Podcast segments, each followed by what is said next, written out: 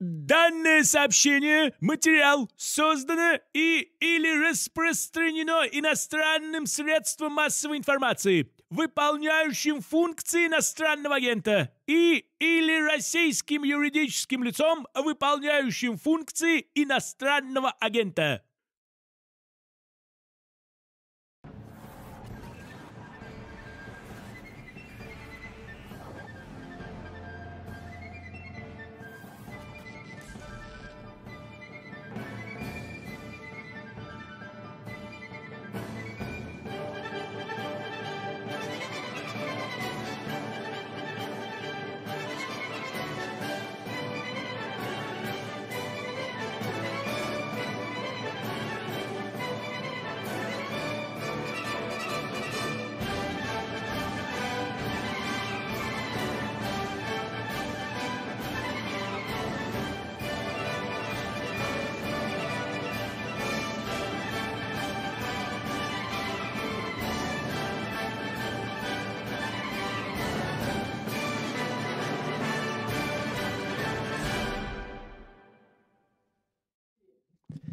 Добрый вечер, дорогие зрители. Мы опять в студии Рабкора. Я Борис Кагарлицкий, главный редактор канала и сайта Рабкор. Ну и, как вы, наверное, уже узнали, Андрей Рудой. Хорошо, я надеюсь, большинству из вас известный а, блогер, ведущий и автор канала «Вестник бури», ну и просто, ну, просто очень хороший человек, который делает хорошее дело, скажем так. Спасибо. Да. Вот. Но прежде чем мы начнем разговаривать с Андреем, я просто сообщаю маленькую ну, забавную новость по поводу вот иностранного агента. Да? Как вы уже знаете, да, меня э, объявили иностранным агентом. Вот Сергей Георгиевич Левченко, тоже наш, э, как вы знаете, частый гость, депутат Государственной Думы, написал запрос в Минюст, угу. где задал вопрос, а на основании чего э, Бориса Юльевича Горлицкого объявили иностранным агентом. В ответ Минюст ему прислал текст закона об иностранных агентах и написал, что э, Борис Юрьевич Кагарлицкий был объявлен иностранным агентом на основании этого закона. Вот такой, я не знаю, что это троллинг или что это такое, отписка. Вот. Такой замечательный ответ он получил. А сейчас посмотрим повторный Хорошо, запрос. Э, э, послан уже другим депутатам, а именно тоже хорошо известным Евгением Ступиным, уже от Мосгордумы. Посмотрим, какой будет ответ Ступину. Будет, поскольку тексты запроса немножко отличались, будет ли одинаковый ответ или нет, мы узнаем. Но, в общем, следит дальше за развитием бюрократического сюжета. Вот. Ну и я пока все пытаюсь зарегистрировать себя как средство массовой информации. Это еще одна замечательная деталь закон требует, чтобы я зарегистрировал себя как средство массовой информации. Как это сделать, я э, думал, думал, потом э, объявил, что а, ну, это что-нибудь решил, а, что я буду делать э, дайджест своих статей раз в год. Альманах тоже является средством uh-huh. массовой информации. Это наиболее адекватно, так сказать, сюжету, да, если я сам являюсь средством uh-huh. массовой информации, это должны быть мои статьи. Но вот пока а, все еще никак не могу зарегистрировать эту вот мою, мою заявку. То есть при том, что она по всей форме, бренд. да, по всей форме э, запущена и так далее, но вот ответа пока нету. Ну, ждем, по крайней мере, а у меня есть переписка, подтверждающая, что я честно пошел регистрироваться. Вот. Ну, хорошо, извиняюсь, что отнял да время ничего, у Андрея, но мне кажется, я его развлек тоже, как, да. как и вас. Вот. Ну, Андрей, ну, во-первых, э, еще раз большое спасибо, что пришли. И, э, ну, мы, я думаю, большая часть зрителей видела уже, э, ну, и разные последние ролики, особенно ролик про Рожаву, ну, не про Рожаву, а именно про, про курдов, да, про курдов. Про рабочую широко, партию Курдистана. Про рабочую партию Курдистана. А, ну, а что дальше? Какие, если будут вопросы зрителей по этим роликам, то, опять же, я думаю, Андрей ответит. Но как, что дальше? Что впереди? Ну, я могу сказать, что пока я готовил полуторачасовой выпуск про курдов, я просто выгорел, несмотря на то, что рядом, в общем-то, был специалист по теме Максим Лепский, член нашей, нашего авторского, так сказать, коллектива «Вестника буря», и он очень сильно помог. Но перелопатить вот этот вот материал все равно было очень большим таким э, нелегким занятием, скажем. Я выгорел, поэтому у меня сейчас будет череда интервью Угу. Ну, вот, то есть записано уже с Алексеем Сафроновым, я думаю, что а, будет завтра. Да. да. Вот большое тоже полуторачасовое, но интервью его готовить все-таки проще, чем а, полуторачасовой насыщенный студийный выпуск. И дальше будет э, также разговор с э, Олегом Камоловым. То есть пошли по экономике. Да, да, да. То есть экономика плановая в прошлом, настоящем, будущем, ну а с Олегом просто об экономике. Но я стараюсь все равно даже разговор, да, беседу делать в более интересном формате, там, со вставочками, со всем э, прочим. И после этого всего будет финальный ролик про Кубу, э, Куба сегодня. Угу. Потому что ну, практически год назад я уже начал э, выпускать эту череду роликов про Кубу от, ну, фактически э, там, от рождения Фиделя Кастро, там, э, с начала 20 века до сегодняшних дней. И я считаю, что вот эти четыре ролика, которые вышли, они одни из ну, ну, может быть, не самые ценные на канале, ну, но они, они, да, они, это большой труд, и я надеюсь, что мы красивую точку поставим в финале, потому что э, ребята с Вестника Бури, наши товарищи, съездили на Кубу, то есть это будет комбинированный выпуск, то есть с одной стороны он будет аналитическим, с другой стороны это вот такая travel story, а, потому что я заметил, что в интернетах этих наших есть очень много материалов, допустим, с путешествиями по Кубе, где там ошалелые туристы ходят, там снимают очереди или что-то ну, такое. Да, ну, да, это, я это, там был не один раз, и там как-то безумных очередей я не видел. А, там интересно, нет, что... я видел, нет, я пустые да, прилавки. Есть, есть валютные магазины, да. есть... Э... Уже нет, теперь все объединили, все интегрировали сейчас. Последние несколько лет сейчас. Э, да, ну, короче, были, будем... Были, будем были. Куки, да, да, куки, да, куки, да, куки, куки, куки убрали, да, но там а, фактически куки заменены во многом евро в последнее время. Опять же, как вот товарищ вещи говорят. А, ну я, я, да, я еще... И очереди-то отчасти остались, хотя я вот так а, по их видеоматериалам посмотрел, они ну, не километровые, скажем так, у нас на Почте России бывает побольше. Но а, суть в том, что есть материал... Ай-яй-яй, вот улетело.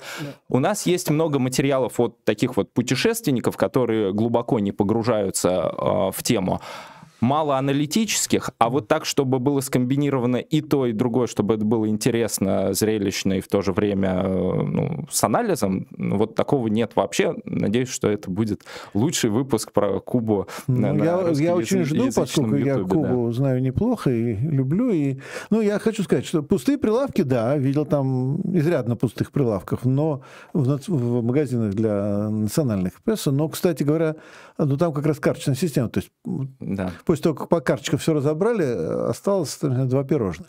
Вот. Но, э, но вот очередей, каких-то безумных очередей, э, которые меня, по крайней мере, как человека, жившего в Советском Союзе, угу. потрясли бы.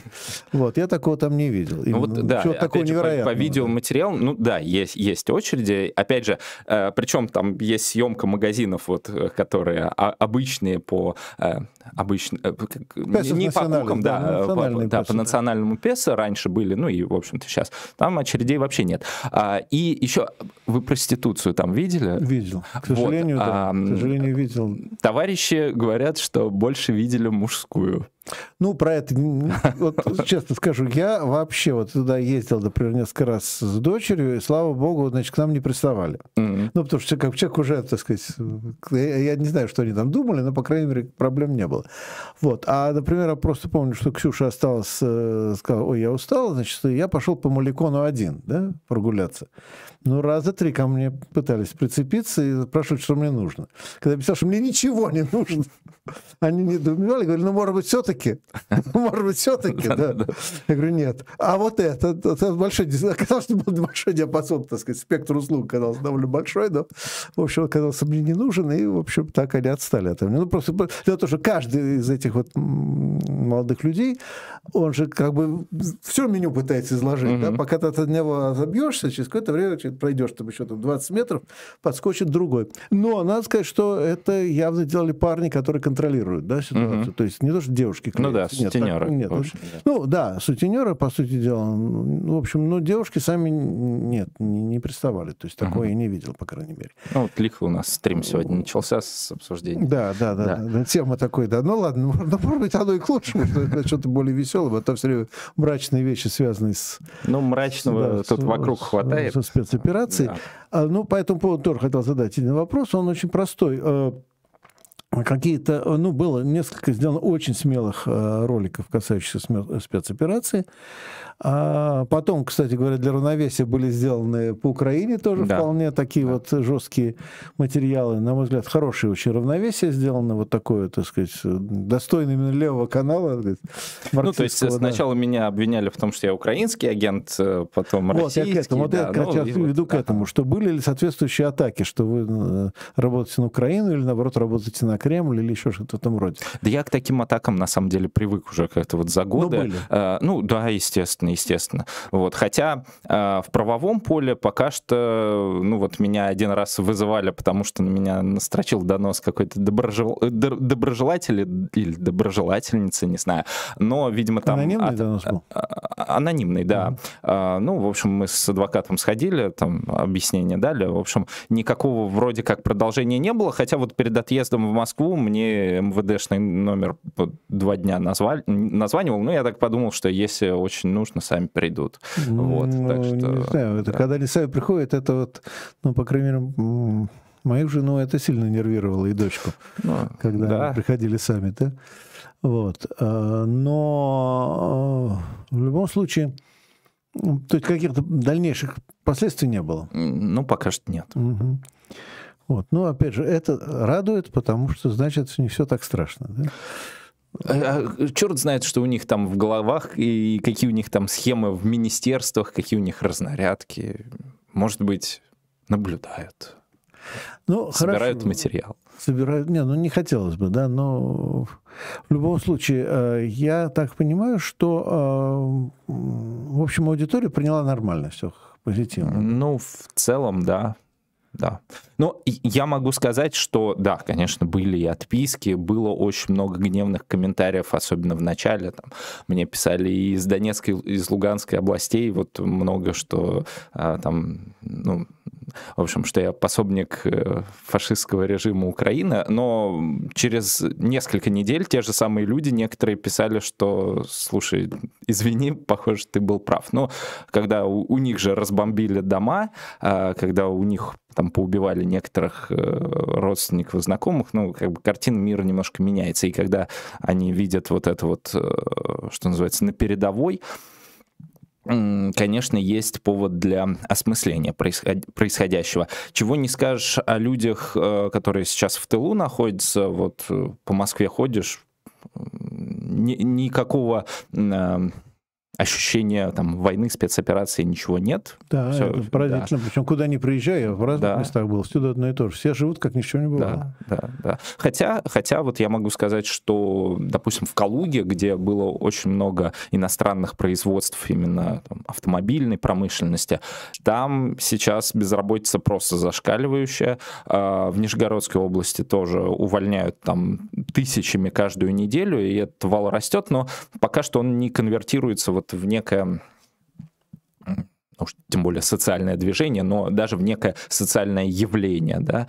А, ну, посмотрим, что дальше будет.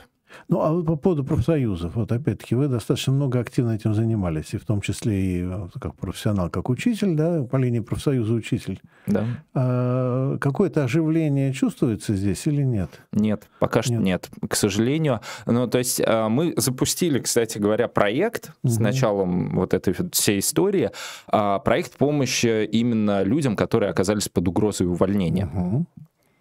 И, кстати говоря, активнее всего к нам обращаются, вы ни за что не догадаетесь, айтишники. Uh-huh. Айтишники, да, и, ну, то есть им реально там удается помочь избежать увольнения. То есть, ну, это не какие-то грандиозные истории, да, что там, великая забастовка айтишников произошла. Ну, если бы она произошла бы в этом месте. Ну, да, да, да, конечно. Но, тем не менее, вот такая вот точечная помощь оказывается, а вот с производств именно таких больших, а, ну, или не очень, но, тем не менее, промышленных, приходят уже какие-то совсем запоздалые заявки, когда у них завод, в принципе, закрылся, вот, например, хлебзавод там один в Нижнем Новгороде, люди уже месяц э, сидят у закрытого завода, все там расформировано, и они просят помощи. Ну, как бы Понятное Нет, ну, дело, здесь что... уже немножко поздновато, хотя, хотя тут есть действительно ну, тема быть, борьба за, компенсации, за, за компенсацию. Да, да, вот это вот все. Да, а, борьба конечно. может вестись вокруг условий увольнения, да, да? то есть да, да. это, ну, да, человек должен иметь право получить хотя бы по максимуму все, на что он имеет э, основания, да? Ну да, тем более, что если сокращение, то людей же должны там за два месяца уведомить, угу. там несколько окладов им выдать. То есть э, это все у нас... Неиспользуемый не... отпуск да, даже. Да, да, да, конечно. И все это не соблюдается соблюдается, конечно, нас обычно принуждают по собственному желанию писать, а то мы тебя там друг подставим. Вот, э, так что, друзья, если вот кто-то из э, зрителей оказался в ситуации, то Ищите на ресурсах Союза марксистов, э, ресурсах платформы солидарности. Ну и, кстати говоря, мы на Вестнике Бури тоже вывешивали информацию о этом проекте, так что ну, я надеюсь, что мы прикрепим в описании тоже да, ссылочку. Да, да, обязательно делайте это. Нет, ну здесь в описании, конечно, мы все, что нужно, прикрепим, да, это без да. вопросов, это само собой. Вот, так что это естественно. Но а, в общем, то есть, иными словами, ну, классическая история, люди, что называется, задним умом крепки, то есть ждут, когда жареный да. петух, да? Да, Климент. к сожалению. И вот, э, кстати говоря, я выпускал на этот счет э, тоже немалый материал про безработицу в России, mm-hmm. вообще с обзором э, рынка труда. А, ведь мы движемся не от ситуации хорошей к плохой, мы движемся от плохой к очень плохой. Mm-hmm. То есть, и, ну, многие люди, в общем, живут по принципу «хорошо не жили, и не стоит начинать», да, то есть есть единственное, что где-то совсем-совсем в глубинке может действительно копиться вот этот вот кризис, поскольку вахтовики э, сейчас вот в ближайшее время останутся многие без работы. А, депрессивные районы станут еще более депрессивными, но как бы, если бы мы жили в Европе, то я бы мог предсказать э, там, протестные последствия. Э, с Россией я буду более осторожен в своих прогнозах, скажем так. Но это, это не значит, что мы не должны использовать эту ситуацию для агитации и пропаганды. Это не значит, что мы не должны э, пытаться организовывать людей в таких условиях. И почему я говорю, что левые сейчас должны использовать происходящую СВО или войну, кому как удобно, в целях укрепления движения, в целях агитации, пропаганды, роста протестных настроений, вот этого вот всего. То есть это должна быть наша главная цель. Ну, хорошо, с преподаванием. Ну, я, вы сейчас в отпуске, насколько я понимаю. Да, да? по уходу вот, за ребенком. Да. да, э, кстати, тоже вот видите, как, как все хорошо. Теперь можно вот все-таки мужчине уйти в отпуск по уходу да, за ребенком. Да, да. Это, кстати, Какие, первая да, практика в нашей школе за 30 лет. Ну, это одно из завоеваний, в общем, там, современного, наверное, изначально феминистского движения, все-таки, строго ну, да, говоря. Да. Да? Вот. Но, а, тем не менее, я так понимаю, что вы э, по-прежнему ко всему этому имеете отношение, именно к преподаванию. А как сейчас вообще историю преподавать? Сейчас уже пошли шутки, что непонятно, что делать я... географом, что делать учителям истории. Вот, вот честно говорю, я имел определенную свободу свободу в преподавании истории. Э, то есть э, не было такого, что у учителя истории прописано от и до, что он должен доносить до а, учащихся. То есть понятное дело, что есть учебные программы, есть учебные пособия, вот это вот все. Но никто не запрещал, допустим, а, учителю давать ну, там, несколько версий событий или даже разоблачать фейки, которые есть в учебниках, потому что иногда там ну, просто жесть жестяная. Вот. А, ну, особенно я, Советский Союз, конечно. Да, да, да, да, там, конечно, все прекрасно. Но, тем не менее, я это делал спокойно, с чистой совестью, и никто меня за это никак, ни, никакие санкции не применял. Хотя я помню, что когда в 2012 году я устроился на работу, там просто вой поднялся до небес, э, и директор, заучи просто приходили ко мне на уроки э, сидеть и слушать там не, пропаганды нет ли на моих Слушайте, уроках? Если они да. так вас подозревали, то почему не взяли вас на работу?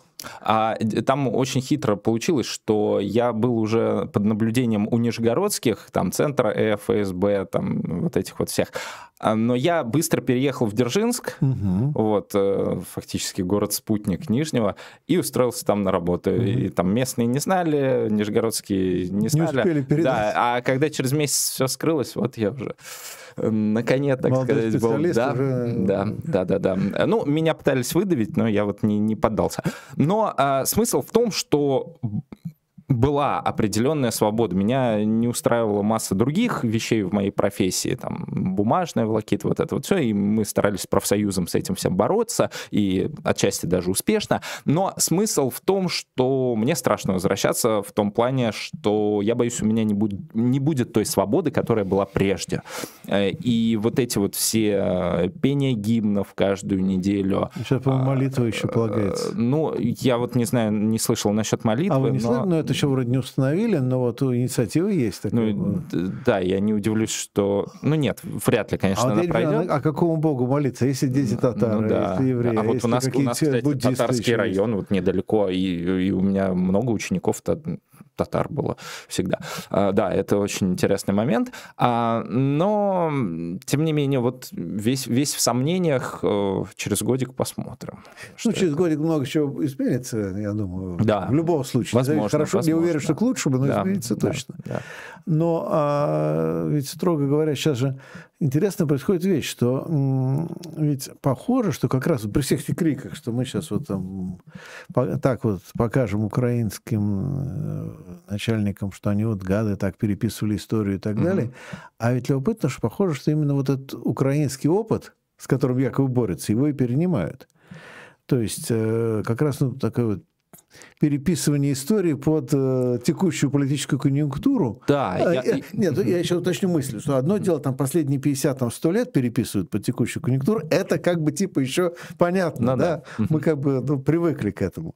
Оно, чем отличалась именно Украина, интересно, что они пытались переписать историю не, не на 50 лет, да, а вот на тысячу Русь, лет. Украина. Да, на тысячу лет. Да, да, да. да. А э, похоже такое, что наши решили, о, вот это оно и есть. Решили заняться тем же самым. Вот опять же, совсем-совсем новых пособий я не видел, в которых, возможно, там какая-то э, совсем непотребная э, жесть уже есть, но э, те учебники, которые, э, по которым я э, преподавал, у меня к ним скорее там другие претензии, то, что они вообще непонятные. Ну, то есть... Эм, я же держал в руках там советские учебники по истории, да, там идеологизированность, все такое было, но они понятные, то есть их читаешь, э, все причины следственной связи, ясно, достаточно коротко, э, ну, картинок, конечно, меньше, чем в современных, но в целом окей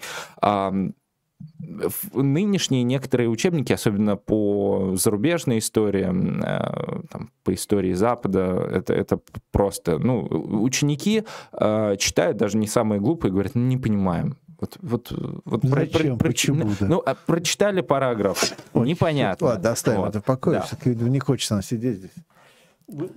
Сделаем новую подставку, потом да. будем выставлять, да.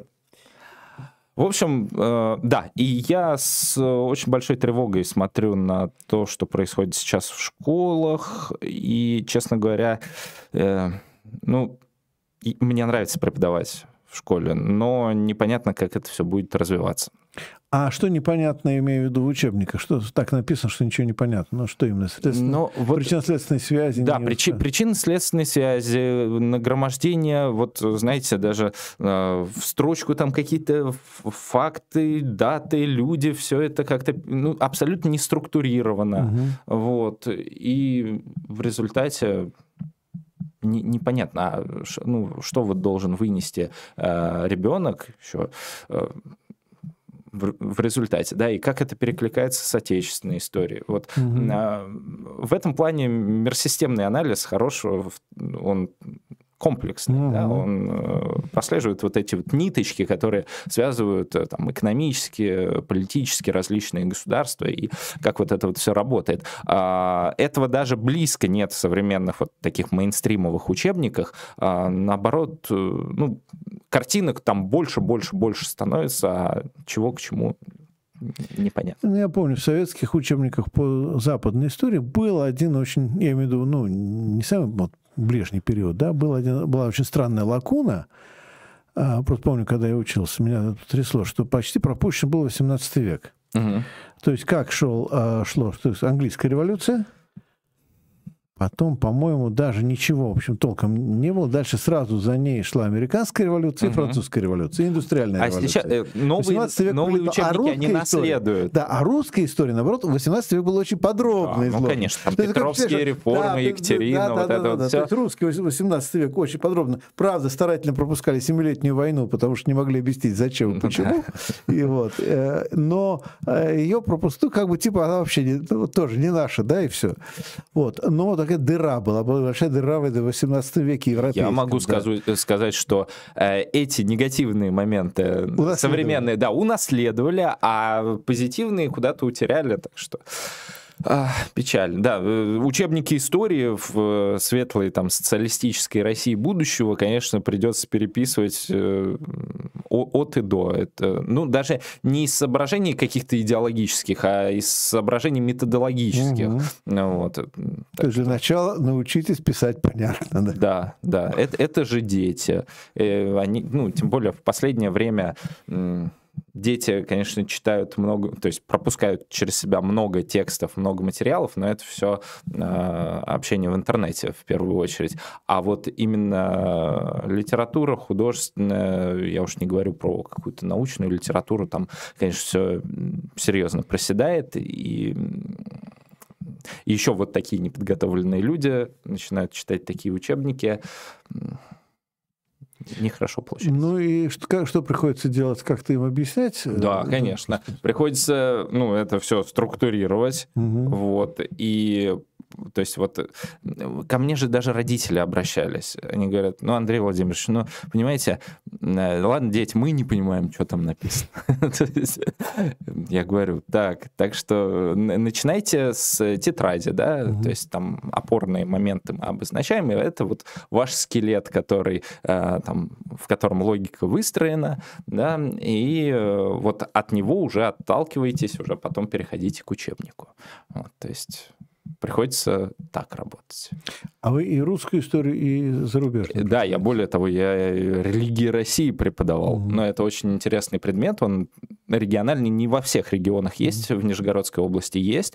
Но меня спасает то, что курс составлен с позиций таких, ну, научных, в общем, угу. я да, не скрою. И Кантианских, более... да? А... Мы ничего сами не знаем точно, но, но, но верят так, да? Но на самом деле там даже составители, э, видный человек из Нижегородского института развития образования, а другой вообще из э, ННГУ имени Лобачевского, с ИСТФАКа нашего, угу. вот где я учился, он мне преподавал. Так что там, в принципе, все более-менее неплохо, неплохо, и нет навязывания какой какой-то идеи Бога, более того, есть возможность именно объяснять э, религиозные феномены с научных позиций. Так что mm-hmm. я отчасти даже благодарен этому э, курсу за то, что он там в восьмых, девятых классов, э, классах у э, гуманитариев есть, mm-hmm. но в то же время он отнимает э, время у истории России. Ну, то есть, представляете, в девятом классе у нас э, история э, России, история э,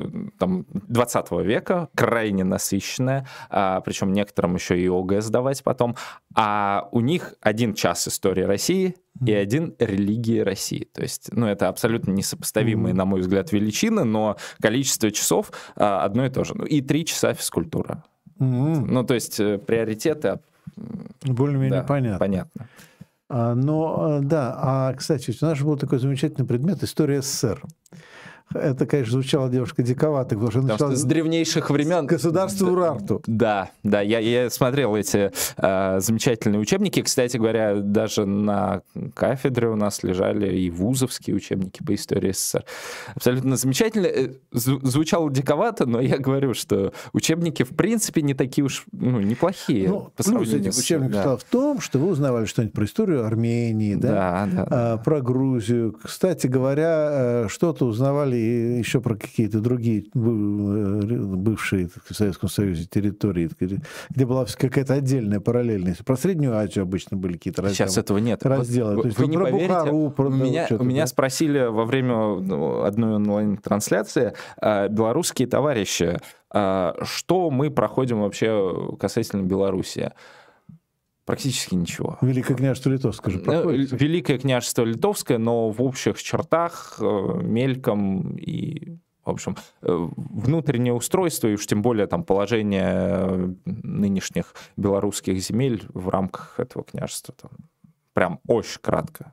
Вот А буквально. про Среднюю. Азию вообще ничего. Про Среднюю Азию, там, ну вот она была, ее присоединили, там, значит, вот Александр Третий, Да, да, Александр Второй, Да, что-то а там вот это. Скобелев. Э, Да, это, это есть, это есть, но, в общем-то, уничтожили там ханство, и вот мы теперь там. А потом чего-то там гражданская война, и потом они опять с нами. Мгм. Вот. Даже в рамках курса СССР, э, ну, максимум то, что сказано, что там вот в индустриализацию строились там заводы, а вот там голод был э, на Украине, в Средней Азии, а, и дальше уже они воевали в Великую Отечественную войну, ну и все, а дальше уже Советский Союз как-то распался. А, а, кстати, 20-й съезд проходится? Да, конечно. Все-таки Да, да, да.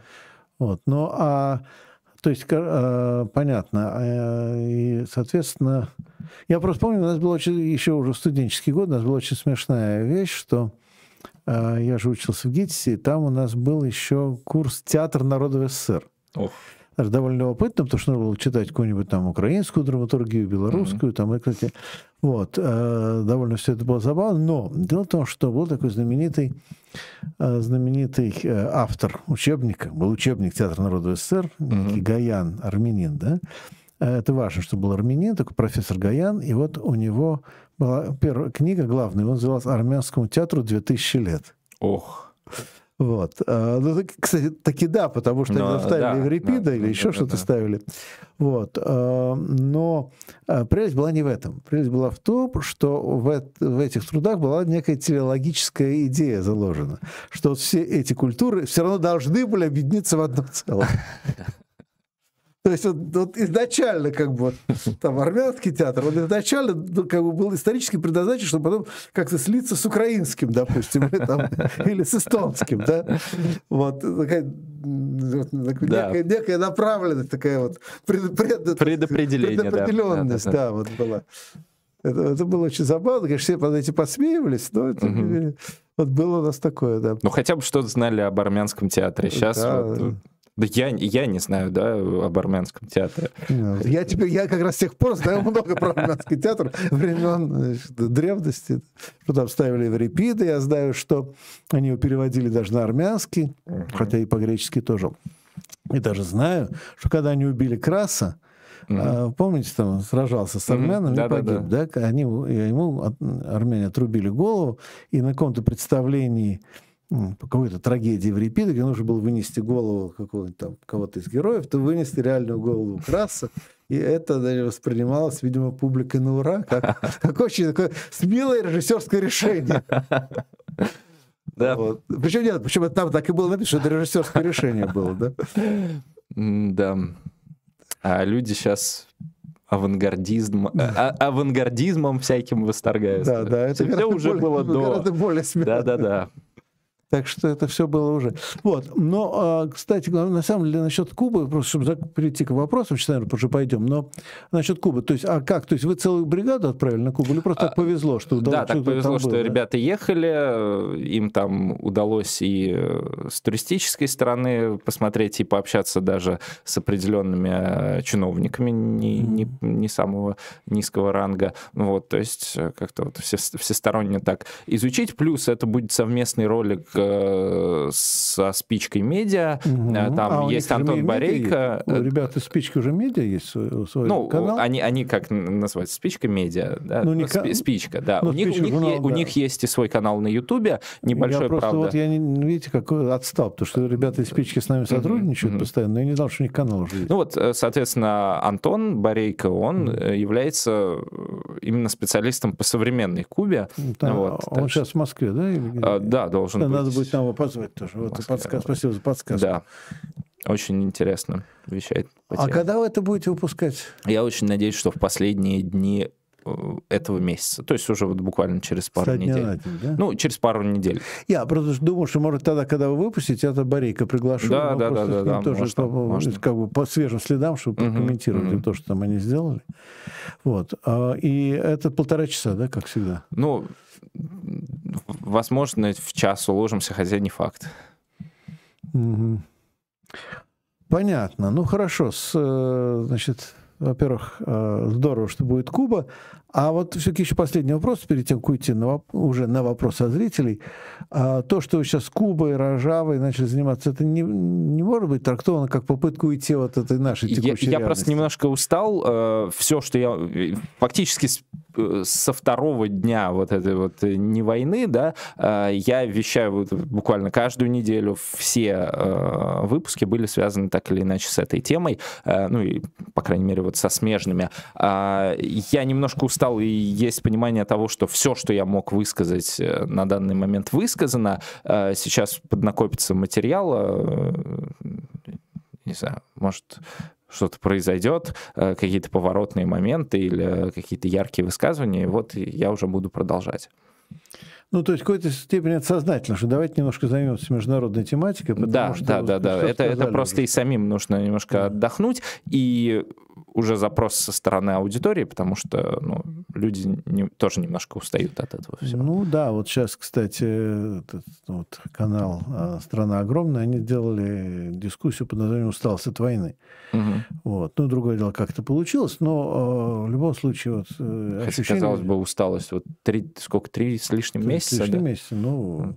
Нет, ну хорошо, народ вот три с лишним года будет, а еще, вот а, вы еще устанете. А кто-нибудь еще, не, ну кто-то, как известно, Владимир Владимирович нам пообещал 21 год намеком, да? Ага. Что же сказал, что Петр Первый 21 год воевал со шведами, и типа ничего. Ну, и да. я это понял как такой очень прозрачный намек, что типа, ну, значит, терпите, терпите, да? 21 год, ничего страшного. Ну, я думаю, правда, что людей все-таки такое терпение не очень хватит. Тем более, что тут им кто сколько проживет, как говорится. Вот, ну хорошо, я думаю, что, наверное, уже есть вопросы. Есть вопросы, да? Давайте запускаем вопросы.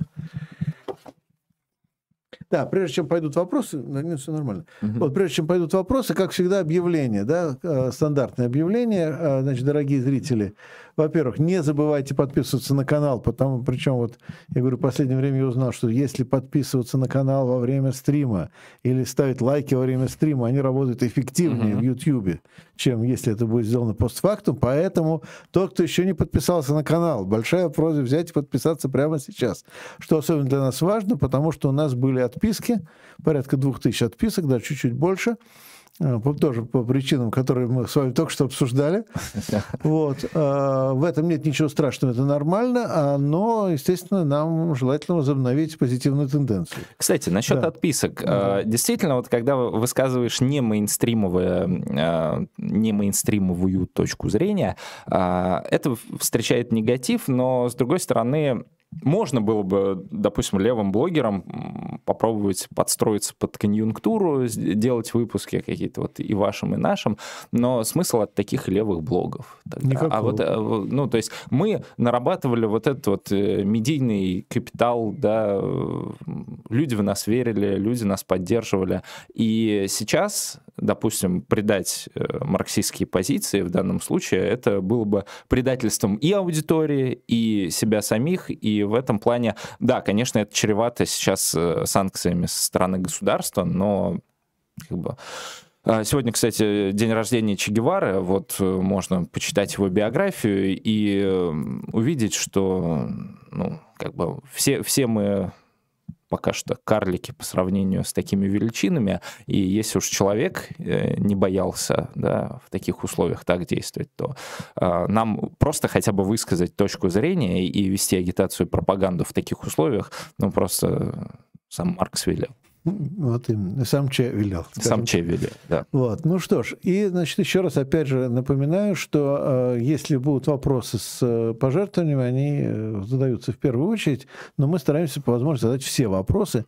А пожертвования нам нужны, потому что, опять же, нет монетизации теперь нет. Но я думаю, да. что это, Андрею, есть такая, эта да. проблема хорошо известна Андрею ничуть не меньше, чем нам. Без монетизации, без возможности работать с Патреоном когда даже если деньги там какие-то капают, мы не можем их извлечь. Э, у Рабкора, я уже говорил, сейчас дефицит к концу месяца будет порядка 200 тысяч рублей, поэтому даже небольшие пожертвования и донатные вопросы очень приветствуются. Но это не значит, что не будут заданы вопросы бесплатные. Ну что ж, поехали. Э, так, э, первый вопрос по поводу ролика про Курдистан. Э, слышал ли гость о критике ролика на Вестнике Бури про э, Курдистан от автора телеграм-канала Первый Ближневосточный Марии Кичи? Если да, то что он думает по этому поводу?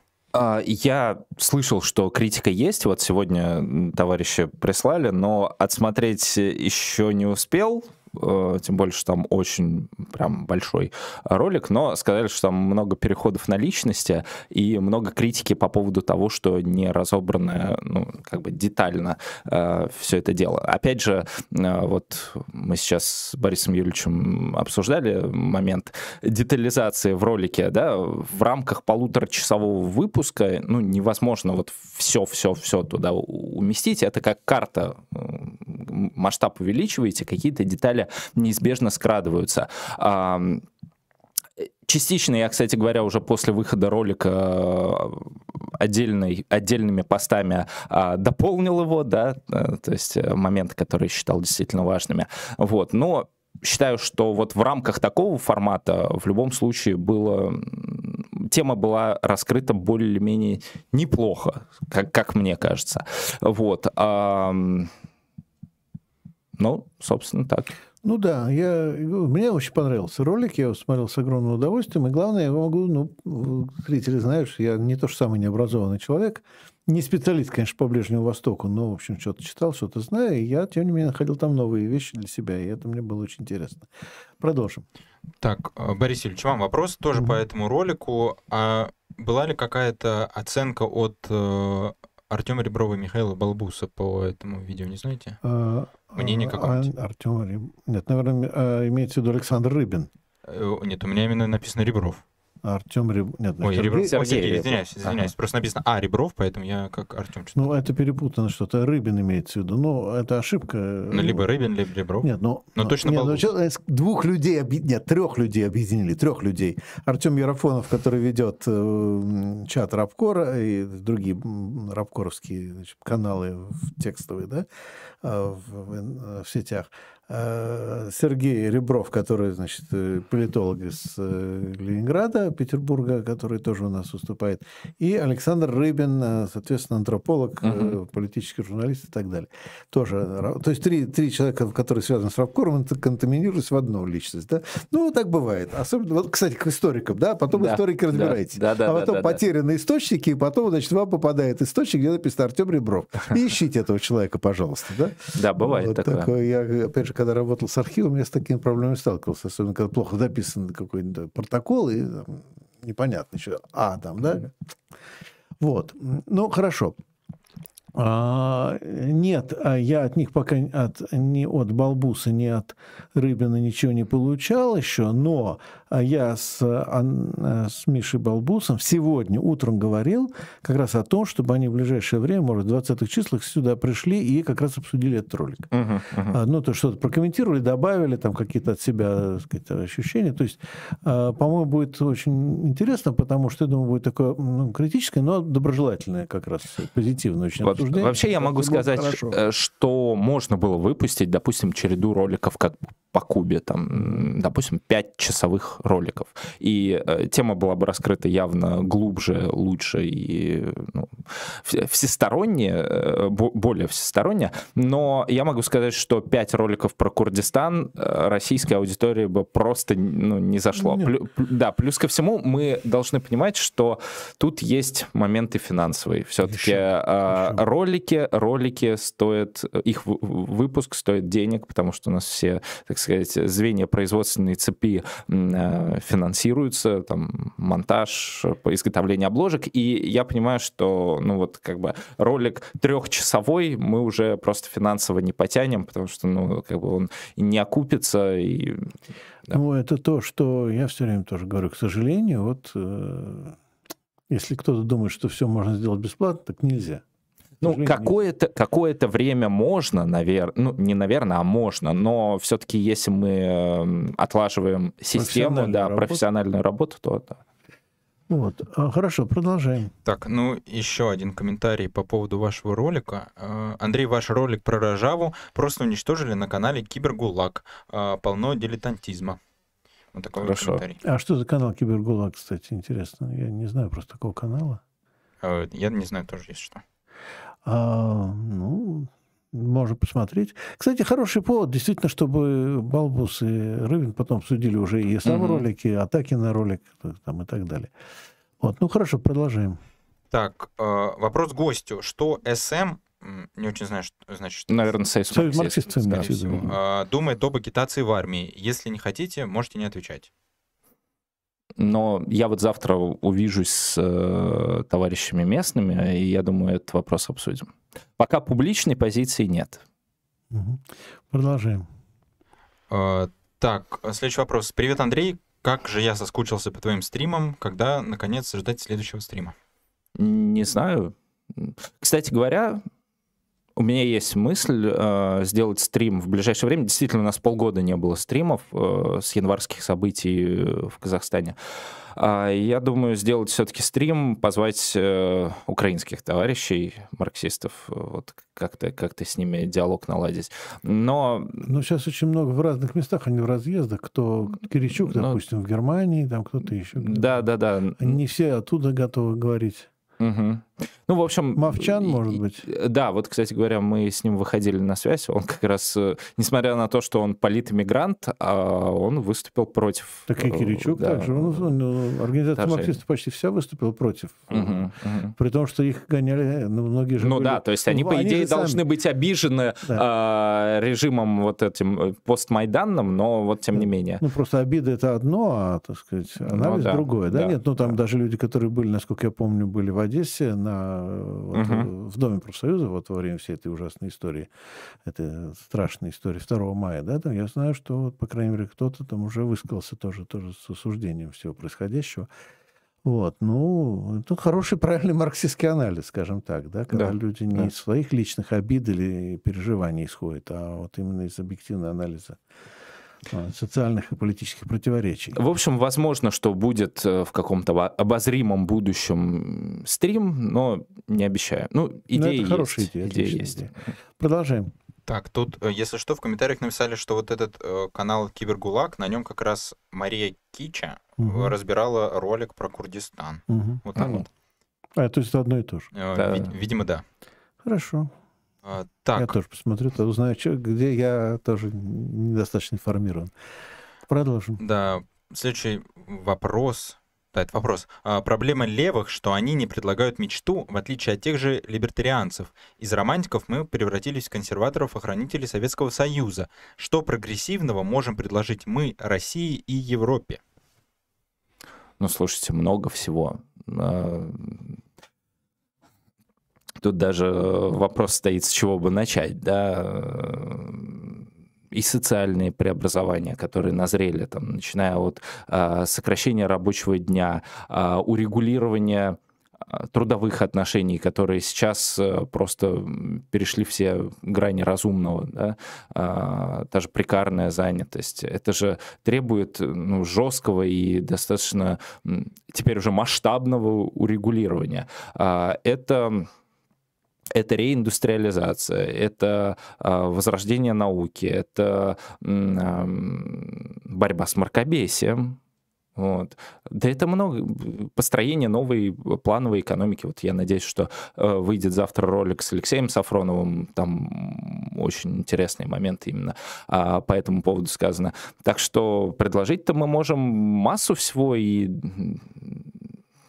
СССР для нас это как парижская коммуна для большевиков, да, мы видим э, его позитивный, позитивный опыт, мы видим негативные черты. Ну.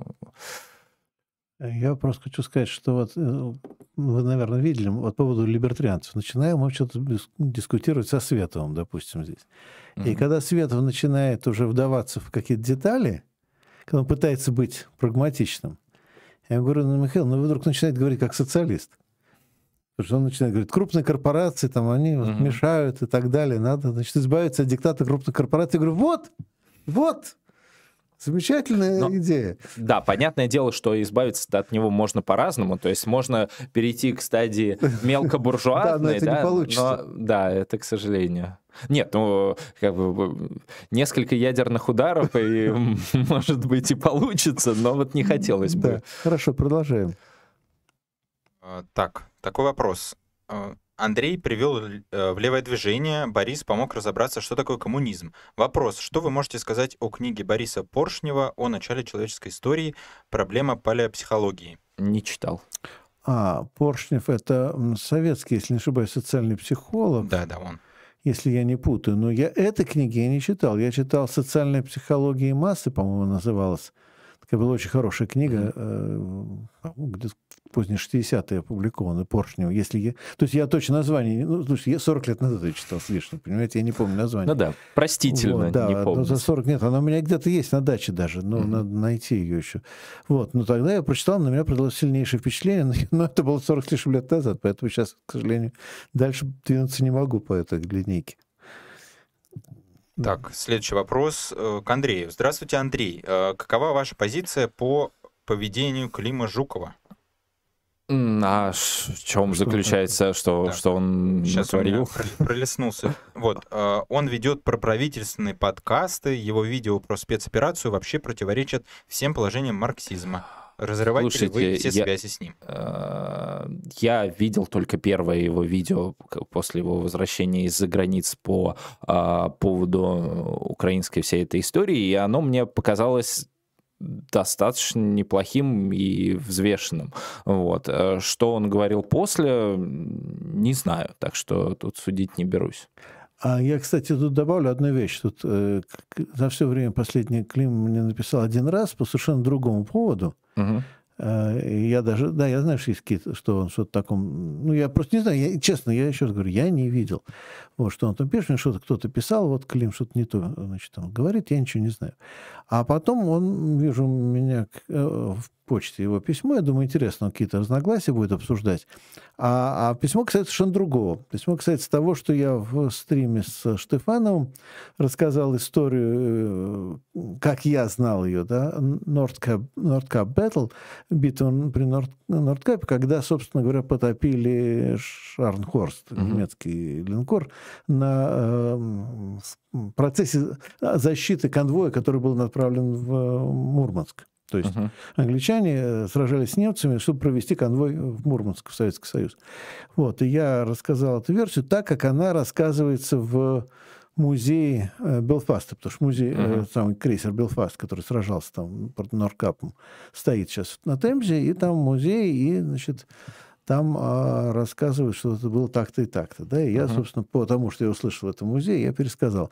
После чего Жуков мне написал, что нам в музее все неправду говорят. Они резко преувеличивают роль этого крейсера. Uh-huh. Там не забывайте, что там основной удар был нанесен э, крейсером э, или линкором, я же не помню, Дюк в Йорк. Вот, а там Белфаст, и просто все, они, значит, врут, чтобы поднять ценность своего экспанта, так сказать, своего музея, да.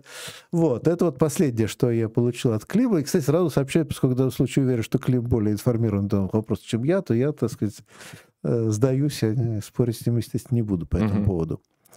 Вот, так что на этом, на этом вот моя, наша дискуссия да. закончилась. Продолжаем. Так, э, такой вопрос. Почему Россия и Украина после начала спецоперации не перевели экономики на военные рельсы? Неужели буржуазия не желает издержек? Это интересный вопрос, действительно, для обсуждения. Да, да. Но мне кажется, что с российской стороны такого не предполагалось изначально, потому что маленькая победоносная должна была быть. А, и пока что задействованы такие контингенты, которые, ну, мне кажется, не требуют э, перестройки экономики на а, именно военные рельсы. Да, то есть одно дело, если бы э, у нас была проведена массовая мобилизация, тогда было бы все понятно. Но, с другой стороны, инфраструктура российской армии такова, что даже плюс 500 тысяч человек, тем более там миллион и больше, они просто ну, похоронят российскую саму армию. саму армию, да, то есть там и одевать не во что, и, ну, должно быть определенное количество офицеров, вооружений, а, ну, опять же, вот вся инфраструктура налаженная, техника, перемещение, вот это вот все, а, российская армия такого не потянет, поэтому я с очень большим интересом следил, а, когда вот э, появилась информация в зарубежных СМИ в начале мая, что Путин 9 числа или там 10 объявит массовую мобилизацию. Ну, то есть мне, мне было интересно, с одной стороны, а, ну, вроде как логика событий-то нас к этому двигает, потому что сил явно недостаточно. С другой стороны, а как? Ну, то есть, э, с одной стороны, это явный общественный резонанс недовольства, потому что одно дело наблюдать э, за спецоперацией э, с экранов компьютеров, мониторов, телевизоров, э, там, с соответствующими пояснениями, другое дело самим э, идти на передовую, ну, или там детям, вот. А, ну, вот, с другой стороны, непонятно было, как это чисто технически, организационно провести. А, так что с российской стороны э, пока такой необходимости нет. Вот. Э, а с украинской, честно говоря, вот э, именно экономическая составляющая нынешних э, телодвижений украинские власти э, мной недостаточно, наверное, глубоко изучена. То есть понятно, какие там разрушения, нарушения всех цепочек есть, но вот именно какие э, меры предпринимаются, не, не совсем понятно. Может быть, вы тут скажете что-то? Ну да, я могу добавить. Ну, во-первых, да, абсолютно согласен с тем, что сказано, потому что, ну, есть еще одна что вообще структура российской современной экономики – как экономики экспортно-ориентированной, сырьевой и при этом потребительского общества да, по совместительству, да.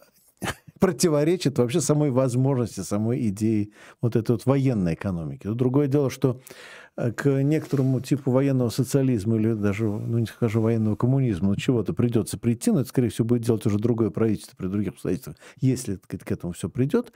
А, просто потому что ну, начнется действительно, а, что ну, разруха не на разруха, но такие фатальные дефициты некоторых видов продукции и некоторых видов сырья, их придется как-то рационировать. Кстати говоря, нынешняя российская элита не способна это сделать по той же самой причине.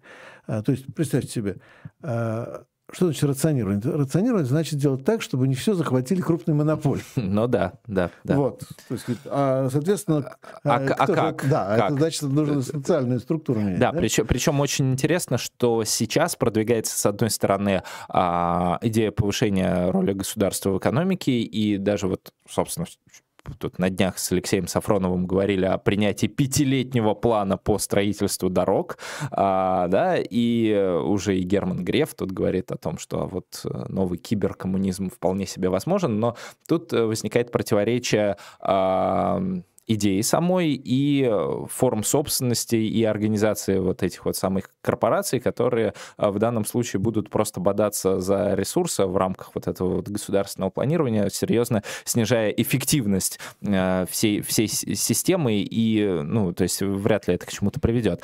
То есть, да, да. Ну да, то есть вы упираетесь в структуру социальных интересов господствующих, которые при этом достаточно адекватной структуре экономики, к сожалению, да, вот, но совершенно неадекватной ситуации. А к чему это ведет? Ну, во-первых, к тому, что сама структура экономики начинает разваливаться, не меняться, как они думают, скорее разрушаться на первом этапе. Ну, другое дело, что будет потом, да. Вот. И дальше, в общем, вполне возможно, что большие неприятности ждут саму элиту. Да? Но вот, понимаете, заметьте, как начинается Стрелкова, там, Алксенса, не даст да, да, да. давайте все мобилизуемся, все силы бросим и так далее. Тут есть две проблемы. Первая, а что считать победой? Да. Это, то есть, понимаете, мы же не в 18 веке, где мы заняли столицу, да и тогда-то было не все так просто. Даже и тогда, да. но я все время привожу пример замечательный. Э, заканчивается та самая Семилетняя война, которую пропускают у нас да. в учебниках все время, потому что никак не могут понять, что там какую, в том числе, какую роль Россия играла в этой войне. А, а на самом деле роль очень простую. Пока французы платили, Россия воевала на стороне французов, потом французы деньги кончились, Россия стала воевать на стороне англичан. Угу. Вот, строго говоря, вообще есть очень короткая история Семилетней войны для России, все. Вот. Это у Покровского прекрасно показано, как вот эти все финансовые потоки значит, регулировали российскую внешнюю политику.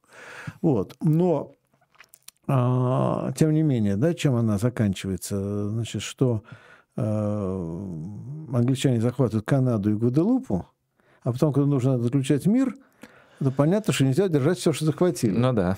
И мир представляет собой размен, да, то есть там угу. в Англии идет публичная дискуссия, э, на чем настаивать во время мирных переговоров, Канада или Гваделупа. Да? Канада большая, Гваделупа прибыльная, там сахар. Угу. Вот, решают все-таки в пользу Канады. В результате чего начинается война Америки за независимость, потому что американцы э, оказываются в совершенно новой ситуации, когда до этого, ведь, как известно, им нужны были Британия для защиты от французов, которые сидят в Канаде, uh-huh, на них uh-huh. нападают на самом деле, на самом деле неправда, на, правда, на самом деле ну, американцы да, скорее наоборот, провоцировали да. канадц, э, франко-канадцев, и потом жаловались англичанам, что на них нападают французы. Да? Строго говоря, эта история была такой. Вот. Но как только Канаду забирают, врага на севере нет, то значит, тогда зачем нам Британская империя? Вот. Э, и а, в общем, короче говоря, э, ну, все знают, что не, тот факт, что просто захватили вот на тот момент Британская империя, 18 век, uh-huh. королевские времена, да, Британская империя к тому времени захватила уже Кубу, кстати говоря, э, кстати, к истории Кубы. Uh-huh. Кубинцы считают, что британская оккупация Кубы во время Семилетней войны это было самое светлое время. Знаете почему? Э, нет. Потому что англичане пришли, первым делом ликвидировали инквизицию. Uh-huh оккупанты пришли, ликвидировали uh-huh. ввели свободу печати, там еще что-то там, значит, все эти вот меры. Uh-huh. Вот, потом, когда вернулась испанская администрация, то вот начались проблемы, что как же так вот оккупанты, так сказать, вроде как э, разрешили свободу печати, ну да. Родная испанская власть уже не разрешает. Вот. И вот, значит, э, оккупированы Филиппины, Куба, а, значит, Канада, и там куча еще островов, а, и во время мирных переговоров почти все придется отдать. И это все знают, да, что так, угу. ну, так нельзя же просто взять и оккупировать, да? Ну да. Вот. Ну, я думаю, что будут в любом случае делать хорошую мину при плохой игре, то есть, что мы защитили русских на Донбассе, что мы... А, кстати говоря, непонятно, что там с Запорожьем и Хер... Херсоном, Я потому что, говорю, да, то есть, э, с одной ну, стороны... Ладно, там... Донбасс, это понятная да, история. Но, а, с... да, им там уже говорят, что вы теперь русские, вот, все учебники, нормально. кстати, да. новые приводят, кстати, те самые учебники, которые мы обсуждали. Да, да, да. Вот. Я э, не верю, что украинские были лучше. Нет, украинские хуже, потому что я разбирал и российские, и украинские. Ну, то есть там в одну сторону, но как бы это раз, разные стадии болезни. Yeah. Вот что называется. Но да, тут очень много вопросов. Да. Нет, ну просто мы пришли к выводу, да, что мобилизация экономическая невозможна, просто противоречит как структуре господствующих интересов, так и структуре самой экономики. Да. Поэтому, когда наши э, вот эти вот так сказать, искренне верующие патриоты, такие как... Они бы, может быть, и рады, чтобы было да. проведено, но... Да, нет, ну когда Алксинс или, допустим, Стрелков, как люди искренние, абсолютно безупречно uh-huh. искренние, там, чтобы мы не говорили, когда они говорят, ну что ж такое, ну почему они не делают? Ну, ну ребята, ну изучайте марксизм, тогда вы поймете, почему это не может произойти. Но мне, мне немножко странно, что Стрелков очень много об этом говорил, потому что все-таки он человек с военным делом-то знакомый, и ну, представляющий, по крайней мере, что представляет собой российская армия, то есть она для колониальных... Но да, то есть она для колониальных войн, там где-нибудь в Сирии, э, да, она вполне себе, ну вот, а вот, но чтобы закончить, да. на Украине, в, на Украине примерно, э, кстати, сразу э, объясняюсь, если кто-то смотрит нас э, на в Украине, а, почему все-таки употребляю слово, а, употребляю э, термин на Украине, да, потому что э, это действительно э, в русском языке сложилось. Когда говорят там, что почему на Украине, то унизительно, когда говорят на Руси. Это, ну, разве, да, да, да. это тоже, что ли, унизительно, да, на Руси? Это сложилось в русском языке. Если, ребята, вы хотите, чтобы говорили в Украине, а, то вы можете сделать русский язык государственным на в Украине.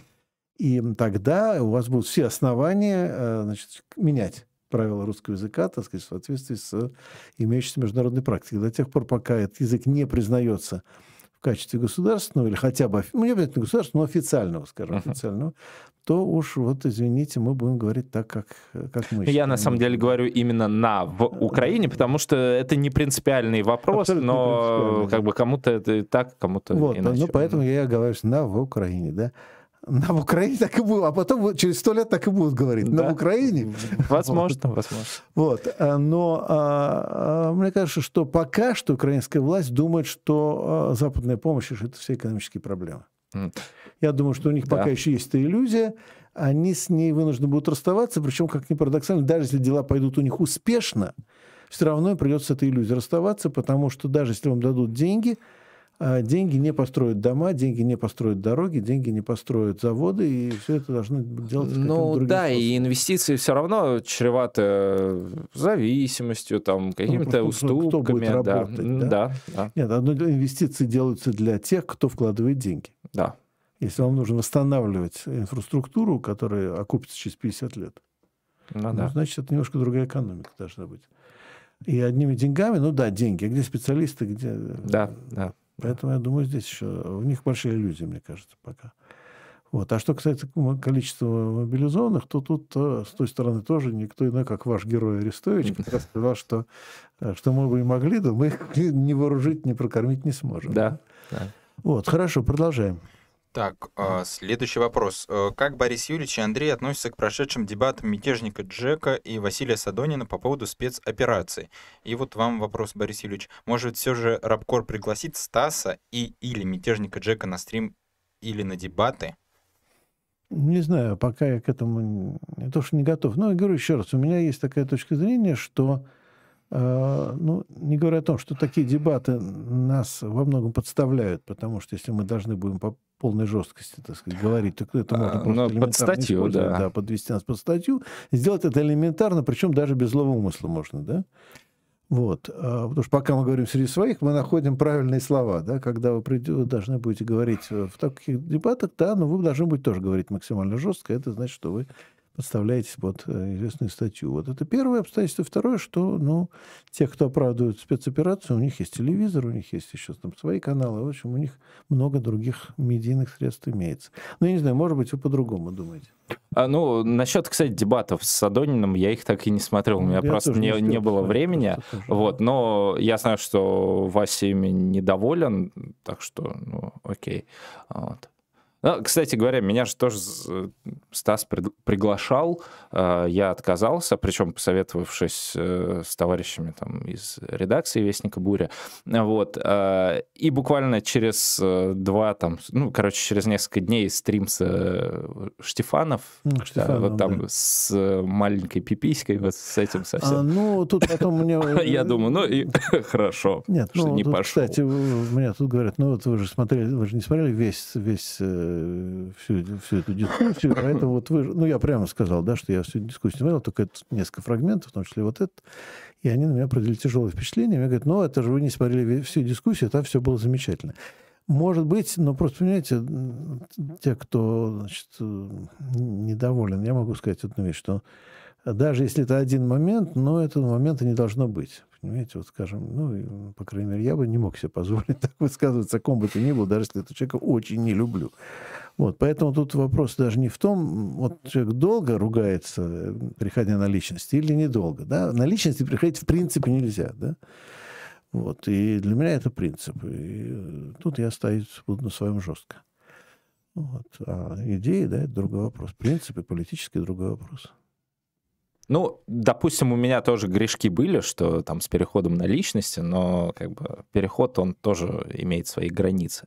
Ну, вот. Если вы сами говорите, что это был грешок, то это уже не, ну, да, да, да, засчитывается да, как самокритика. Да.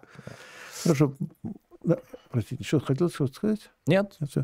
А, продолжаем. Борис Юрьевич, а вам вот на ваш этот аргумент, такой контраргумент э, пишут, что вот, мол, вы были у Стаса в гостях, и Стас также выражался по отношению, ну, не так же, именно теми же словами, но тоже очень эмоционально и ярко по отношению к Яну Топлесу, и вы как-то это все воспринимали вполне себе нормально. Ну, я не, ну, как сказать, э, вообще-то, между прочим, Стас сам с удивлением сказал, что когда присутствовал я, то его э, его оценки Яна Топлеса стали гораздо более цензурными. По крайней мере, он за весь стрим ни разу не обматерил своего оппонента. А я немножечко даже это приписываю себе, да, как так сказать, свое достижение. И я думаю, ну, очень хорошо, все прекрасно. А потом, понимаете, ну, это чужая, так сказать, э, чужая епархия. Да? У Стаса свои правила, я пришел к нему в гости, он, кстати, кстати, еще раз сразу воспользуюсь возможностью, скажу большое спасибо, во-первых, за это, да, было очень мило, очень хорошо, что меня пригласил. Большое спасибо, что он помог поднять подписку Рабкора, кстати, тоже это, безусловно, ему большое, большое спасибо. Вот, но это его, как бы, его епархия, там его правила, да, значит, ну, здесь у нас свои правила, вот, вот и все. Э, так, следующий вопрос. Вопрос и к Андрею, и к Борису Юрьевичу. Какие идеи, идеи ММТ вы разделяете, а какие нет? И допускаете ли вы использование рыночных методов? рыночных методов в чем? В каких условиях? А вот просто, понимаете? просто так написано. А, да, это, это, это вообще, вообще удивительный такой момент, когда вот э, люди спрашивают, а что будет при, там, когда допустим, левые придут к власти, и абсолютно не берут в расчет контекст угу. да, эпохи, тех обстоятельств. То есть, если левые придут завтра, я скажу, что да, возможно, тут и ММТ пригодится, и там какие-то а, рыночные теории. Соответственно, если это а, произойдет после там, ядерных ударов, это будет уже совершенно другая политика, да, и э, проводимая в других условиях. Так что мы должны отталкиваться от момента. Ну, я вот сейчас заканчиваю новую книгу, которая называется «Долгое отступление». Понятно, левые долго отступали, да? Вот, там будут, соответственно, специальные главы и про главки и про ММТ, и про рыночный социализм и так далее. Вот. Но я сразу уточняю две вещи. Первое, что э, представление о том, что просто вот можно и нужно взять и сразу отменить деньги или товарные отношения, оно неверно. И, кстати говоря, в общем, именно поэтому, собственно, и был НЭП, и многое другое uh-huh. было. Да? А, и, кстати, да, действительно есть э, ну, очевидная вещь, если вы читаете э, соответствующее место в коммунистическом манифесте, где описаны, э, как там сказано, первые меры. Первые, да, да, да, да. да. А ни слова про отмену денег там да, нет, да, ни слова. Да, да? Да. Вот, то есть, более того, там целый ряд вещей, которые предполагают наличие денег. Когда там говорится о отмене права наследования, да. ну, значит, соответственно, деньги останутся. Да? Что отменять тогда? Да? Угу.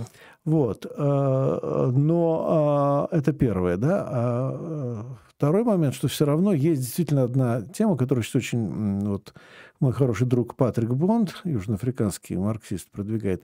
Э, тема комодификации и декомодификации. То есть его идея очень простая, что да, товарные отношения были, ну и, соответственно, рыночные отношения были до капитализма и, наверное, будут после капитализма, но именно капитализм доводит все это до абсолюта. Да? То есть комодификация, угу. превращение в товар всего. всего ну да. да. Соответственно, задача уже э, левого, там, социалистического, коммунистического движения стоит то, чтобы выйти на следующий уровень, когда происходит декомодификация, да, когда о, общественное благо э, ну, перестает да, быть товаром. Да, да, да, да. В советское время еще достаточно много писали о том, что наши деньги, они изменили свой характер. Ну, это есть, спорная была это, тема. Это спорная. спорная тема, но так, по идее, должно быть. Да, то есть да. а, деньги должны играть роль, скорее, ин, ин, ин, индикатора угу. такого, да, что вот как мы должны перекидывать а, ресурсы из одних областей в другую, где, где развивать, где э, и, и так далее. То есть э, деньги как некий индикатор э, экономики, который помогает ну, плану. счетные да, деньги. Да. А, ну, как, по крайней мере, советская политэкономия эта тема была. Но что касается ММТ, то, ну, да, там, опять же, если с осторожностью использовать этот инструмент. Ну, да. Вот. Ну что, продолжим. Так, хорошо, следующий вопрос. Сейчас найду. А, вот, э, А, ну, такой был вопрос. Э, читал ли Андрей хоть что-нибудь из произведений Бориса Юлевича? Да, кстати, достаточно много читал. Сейчас могу даже перечислить. А, значит, э, ну, «Восстание среднего класса» у меня даже подписанное, по-моему, есть дома. «Политология революции», «Периферийная империя», а, вот про западных левых-то а между, классом, между классом и дискурсом и что-то еще читал. А, а, ну, конечно, марксизм не рекомендован для, изуч... для, обучения, для обучения, да. Вот. Я, собственно, много кому рекомендовал. Ну, вся, всем нравилось. Возможно, еще что-то читал из книг. Вот в общем, сейчас заканчиваю. Ну, кор- кор- короче, да, много читал. Новую книжку заканчиваю, потом подарю. Да. Хорошо. Отлично, ждем. Да, нет, ну я держу слово. Продолжаем. Так, вот такой вопрос. Э, с какой стати левые должны заниматься гуманитарной помощью, если сами украинцы не хотят принимать гуманитарную помощь от России? А, это тема дискуссии о гуманитарной помощи. Да, которая... слушайте, я уже, по-моему, высказался не по одному разу. Да. А уже здесь и Семин высказывался на эту да, тему, да, и, да. и Садонин. Каждому нужно прийти обязательно задать этот вопрос. Вот. Э, ну, в общем, я думаю, что каждый пускай сам решает. Да. Это такая точка зрения. Продолжаем. А, так, вот такой вопрос Андрею. Как вы считаете, если представить э, гипотетически, что такая ситуация, как сейчас на Украине, сложилась во времена Сталина или Ленина, как бы они ее разрешили? Вот. И что сказал бы Троцкий?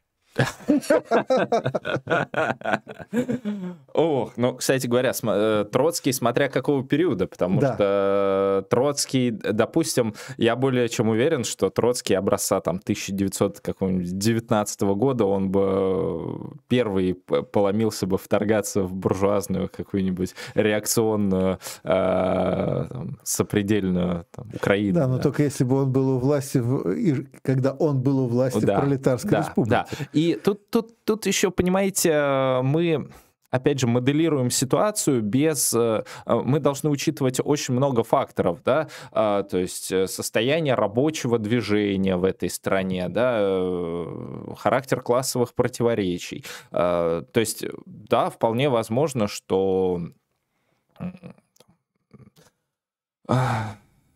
если начинается какая-то граждан, гражданская война в сопредельной стране, где пролетариат там вот-вот возьмет власть, то я думаю, что могли бы ввести войска. Да, в общем-то, и в условиях... Случалось. Да, случалось, да и более того, мы помним советско-финскую войну, но вопрос в другом, что тогда было социалистическое государство со своими плюсами и минусами, но тем не, тем не менее социалистическое. И понятное дело, что что оно могло а, предложить э, территориям другим, да, даже которые а, оно занимало, допустим, а, что сейчас может... Э, я понимаю, что вопрос-то с подковыркой, что вот э, им можно, а нам нельзя, но нельзя равнять современную Россию и Советский Союз.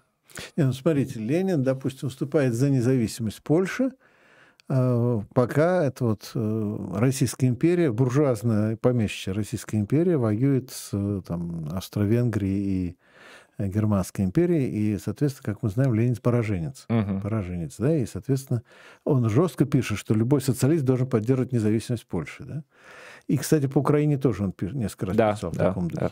Потом, в, уже, соответственно, когда пролетарская республика в том числе, кстати, Донецко-Криворожская республика, да. отбивается от петлюровцев, допустим, или там от немцев сначала. Там петлюровцев, по-моему, не успели даже, я не помню. Ну, их, в общем, немцы задавили уже. Немцы, и тогда Скоропадский, если не ошибаюсь, был с немцами. Uh-huh. По-моему, петлюровцы чуть позже пришли. Но неважно, в любом случае, когда вот это идет война, да, то он поддерживает, естественно, большевики поддерживают Донецко-Криворожскую пролетарскую республику рабочую против буржуазных угу. украинских националистов. Ну и плюс параллельное создание украинской э, советской, советской да. да. То, есть, то есть вопрос классовый в данном случае был приоритетом. Да. То есть не то, э, ребята, как там, чьи это земли, там, исконно русские или исконно украинские или польские, да, а какого классовая, какая классовая природа, так сказать, какой режим на этих землях устанавливается, да? Да. Поэтому, мне кажется, здесь все вопрос очень просто, да?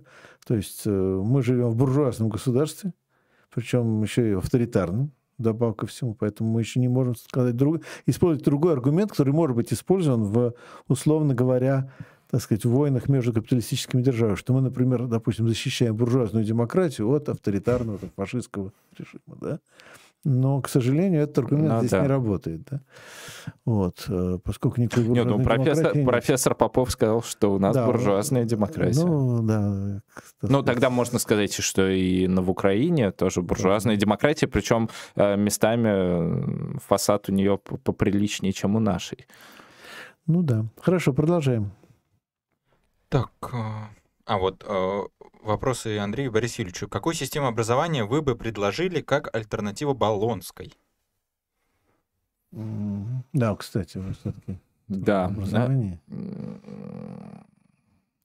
Я бы рад сказать, что давайте вернемся к советской, но Понимаете, э, сейчас нету вот готовой той системы образования, которая, э, той модели, которую мы могли бы предложить. Э, и мне кажется, что в будущем мы неизбежно встанем на такой творческий достаточно путь э, отработки новых э, приемов, новых концепций, комбинаций их так или иначе. И более того, я могу сказать, что система образования всегда неразрывно связана с экономической системой. Да? А советская система образования сейчас даже, даже, допустим, завтра Путин захочет, чтобы у нас была советская система образования, ее уже не будет, потому что нету той промышленной основы, которая закладывалась э, под нее. Ну и просто не, не нужно такое количество специалистов и таких специалистов, которые были в Советском Союзе. Вот не нужно такое количество вузов и именно та система подготовки кадров, она больше, ну, более не актуальна. Соответственно, по мере Э, деформации и трансформации экономики э, будут проводиться уже другие э, в общем, будут производиться телодвижения по выстраиванию новой системы социалистического образования, но Понятное дело, что в общих чертах оно должно быть бесплатным, а, и в том числе высшее образование должно быть бесплатным, но конкурсная основа должна быть а, поставлена ну, не, не в пример сегодняшний. Угу. Да? То есть э, ну, какие-то вот общие штрихи понятно. Понятное дело, что нужно будет делать а, больше, э, очень серьезно перераспределять, допустим, нагрузку между предметами, да? вводить э, там, ряд новых предметов, убирать ряд старых религий России, думаю, что все-таки можно убрать. А, вот, и основы православной культуры в младших классах тоже можно убрать. Вот. Ну, то есть а, какие-то вот такие вот вещи, они понятны, да, но как оно будет выстраиваться в дальнейшем, это а, мы не можем прийти сейчас с готовым проектом и вот его представить, к, к сожалению, да, нет, конечно, можем, но, скорее всего, он будет неадекватен тому моменту, в котором он будет реализовываться. Продолжаем, я вполне согласен. Думаю, что, кстати говоря, действительно еще одна очень важная вещь, что э, ну, у нас есть эта система ЕГЭ, которая работает очень странно, да, она работает. Мы не очень понимаем, и да, тоже единственный очень важный момент, что э, вся система совмещения платного и бесплатного в значительной мере лишает смысла вообще всю экзаменационную систему. Да, да, да. Потому что если бы было, было бы все бесплатно, то мы понимали, как работает экзаменационная система, а так нет. Да. Вот, продолжаем. А вот, кстати, я не помню, то ли Минпросвещение, то ли Миноборнауки объявили, что даже когда полностью откажутся от болонской системы в России, ЕГЭ все равно останется. Ну, тоже возможно. А время. куда его девать? Да. Э, понимаете, а я... сходу заменить нечего. Вернуть вступительный да. экзамен просто. Да и не сходу заменить. Ну, то есть это уже отлажено уже с какого с 2008-2009 годов где-то так. Вот, я был последним, кто не попал в эту систему ЕГЭ, но вот э, это, это не отменишь уже э, быстро без внятной альтернативы. То есть... Не, ну просто есть еще известная история, что, например, как ни странно, а, дети из более обеспеченных семей, соответственно, сдают ЕГЭ лучше и имеют больше шансов на получение бесплатного потому образования. да, да, потому что потому у нас репетиторы, нанимают, да, да, да, да, да, да. Вот, и все. И, и в результате получается очень такая... Да, кстати, история. очень есть... интересно, что в отмене ЕГЭ не заинтересованы многие учителя, которые работают репетиторами. Конечно, да. Продолжим. Так, э, такой вопрос. Какое, по вашему мнению, должно быть целеполагание в отношении экономического неравенства и к какому конечному результату необходимо прийти?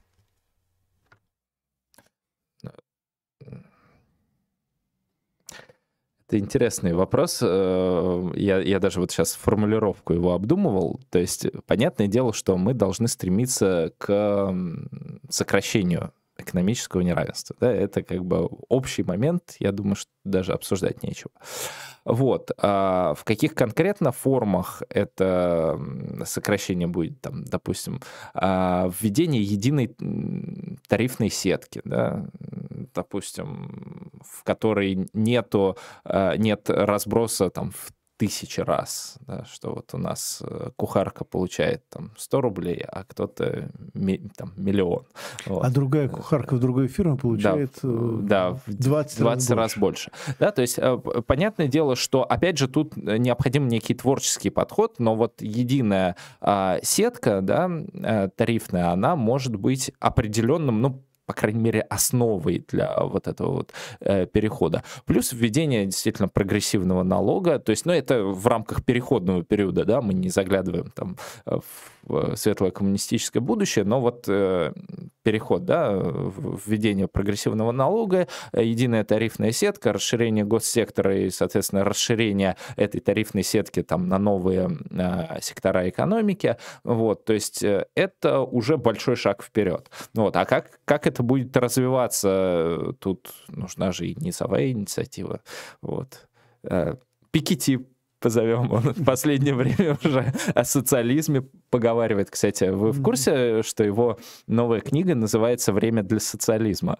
Нет, то есть она вышла из, уже? А, она то ли вот готовится к выходу, ну еще пока, естественно, Я не, не переведена. Вот, как раз опять же с Алексеем Сафроновым обсуждали. А, Пикетти очень интересную траекторию эволюции своих взглядов mm-hmm. проделал от такого достаточно правого кейнсианства э, к ну, практически такому демократическому социалисту. Mm-hmm. Вот, то есть э, раньше он говорил, что ну давайте хотя бы там налоги введем. Ну, собственно говоря, он сначала пытался все свести к повышению налогов. Да, это, да. Это, я, я думаю, что он просто обнаружил, что это не работает. Да, да, да, да. И э, вот, собственно, теперь он пришел к идее социализма. Ну, прекрасный пример того, как э, реформист, в конце концов, сам радикализируется. Ну, это если хорошо, если радикализируется, не наоборот. Да. Вот, ну хорошо, продолжаем. А, так, вот тут по поводу молитв такой донат. А, могут же сделать молитву какому-то обобщенному богу а, в духе мантры, чтобы конфессиональность не задевать? Сомневаюсь. Сомневаюсь. Думаю, Даже РПЦ будет РПЦ против. РПЦ будет против, я тоже потому что они будут против. Они лучше скажут, нет, пускай... Лучше, лучше никак, да, чем... Да, да. Это, знаете, как у Робеспьера высшее существо. Да, да, да, да, да, да, да, да, да. Да. Вот, продолжаем. Так, я сразу говорю, не хочу вас торопить, но вопросов много. Да, но да давайте кратко, да. Да. да. А, что Борис и Андрей э, думают о партии Михаила Попова? И не планируют ли они вступить? Нет, не планирую. Нет, нет. Посмотрите первый выпуск про красный путинизм. Кстати говоря, есть, ну, есть действительно неплохие люди в партии, но я надеюсь, что со временем они там поймут все. Так, продолжим. А, так, следующий вопрос. Борис Юрьевич, вы обещали прочитать и разобрать книгу Болоцких «Мораль и личность российских революционеров». Когда? Не будет? помню, чтобы я это обещал, но я, скорее всего, если вы говорите, наверное, так и было. И, Андрей, читали ли вы эту вот. книгу? Ну, нет, значит, ну, нет. Ну, значит, мне придется, ну, что делать? Вот хорошо, что напомнили, придется прочитать. А, так, еще... Так, следующий вопрос. А, вопрос к обоим спикерам. Планируете ли вы общение с другой оппозицией по теме спецопераций? И какие настроения по этому поводу есть в КПРФ и других левых и не очень организациях? Ну, с КПРФ, я так понял, вы периодически все-таки общаетесь Общаюсь. с некоторыми, да. Не, ну что могу сказать, что вот сейчас вот, если не ошибаюсь, завтра, завтра в Якутске будет пленум Рескома, где будут разбирать, э, разбирать позицию хорошего моего знакомого Андрея Данилова, политолога и члена Рескома КПРФ, о котором я уже говорил, который выступил, в свою очередь, в поддержку Лобанова и Ступина, угу. которые, в свою очередь, выступили с критикой спецопераций. Вот. Ну вот посмотрим, что они будут делать, э, чем закончится этот риском, да, узнаем завтра. Вот. А так что в КПРФ есть довольно сильное э, низовое течение, э, крайне uh-huh. критически относящееся к происходящему. Вот. Что касается либеральной оппозиции, ну, тут тоже хороший вопрос, потому что а, ну, действительно, в каких-то случаях, да, если речь идет просто о соблюдении гражданских прав и так далее, то... Ну, можно да, взаимодействовать. взаимодействовать, да. да. Вот именно в, это, в этих пределах. Э, дальше могу? Да. Так, что гость и Борис Юрьевич думают о последних инициативах Федорова с отзывом признания независимости ряда стран? Ну, Шапито, как и многие телодвижения господина Федорова. Евгений Федоров имеет. Евгений, да. Не дай бог, да. не подумайте на хорошего до Георгия. Да, дальше. Я почему-то про... Но весело, Я кстати, про да. Георгия подумал. Нет, нет, Георгия, нет, нет. У Георгия даже и полномочий таких нет, чтобы требовать таких вещей. Нет, Георгий такого бреда никогда не говорил. У него же даже его телеграм-канал называется «Федоров здорового человека». Ну, кстати говоря, мне кажется, тут если по такой по цепочке-то идти, то монголы скоро приедут нам выдавать ярлык. Да, и спросят, где у вас Чингизиды, кстати. Да, да, да. Да, продолжим. А, так, следующий вопрос. Я 1994 года рождения, и когда учился, в нулевые тоже выделил для себя лакуну в современной истории России. Весь 20 век сводился к революции, Великой Отечественной войне и полету в космос, ну и распад Советского Союза. Ну, почему, по-моему, коллективизация, ну, да, да, да, и да, большой да. террор тоже где-то Есть, есть, да? есть, конечно. И потом все перипетии внутрипартийной борьбы. А, опять же, все зависит от программы, от э, региона, но в целом я могу сказать, что 20 век еще худо-бедно. Вот, особенно... По, по событиям, да. Да, особенно в старших классах. Угу. Ну, может, учебник был такой неудачный. Да, да, да учебники-то как... нам приходят, говорят, вот выбирайте, какие учебники. Mm-hmm. А мы их даже вот не, не листали. Как, mm-hmm. как ты выберешь учебник? Продолжаем. Mm-hmm. Так, следующий вопрос. А, с днем рождения Че. А, на Кубе Ура. продать что-то хотят только тем, кто там первые две недели. Дальше уже пока пытаются что-то купить. Ну, по-разному. Ладно. Так, продолжаем. Так, э, часто замечаю, что когда идет речь о Советском Союзе, то говорят как, как об э, едином унитарном государстве. Как вы считаете, если было бы восприятие, что это союз равных и независимых государств, то, может быть, легче э, было осмыслить происходящее вокруг э, процессов, происходящих вокруг процессов? Очень много сокращений, поэтому тяжело как-то вопрос прочитать. Ну, на самом деле Интересный вопрос а, в том плане, что это, наверное, еще и взгляд из России такой. Потому что регионализм в Советском Союзе был Угу. Так или иначе, республики э, внутренние, там, и по культурной уж особенно стезе, и там по, иногда даже по э, каким-то законодательным моментам отличались. Вот. А это, это тоже нужно принимать во внимание. Возможно, тут, кстати, играет определенный русский великодержавный шовинизм, что мы вот э, рассматриваем э, все как некую большую Россию, да, это было не совсем так, э, и а местами вообще не так. Э, то есть это, это вопрос уже исторического дискурса. Да, мне кажется, что а, разбор а, специфики отдельных частей Советского Союза, он очень даже был бы кстати. И сейчас существуют каналы на Ютубе, например, там, Красная юрта, да, угу, ребята из да. Казахстана, угу. которые э, там э, углубляются в историю Казахстана, да, там,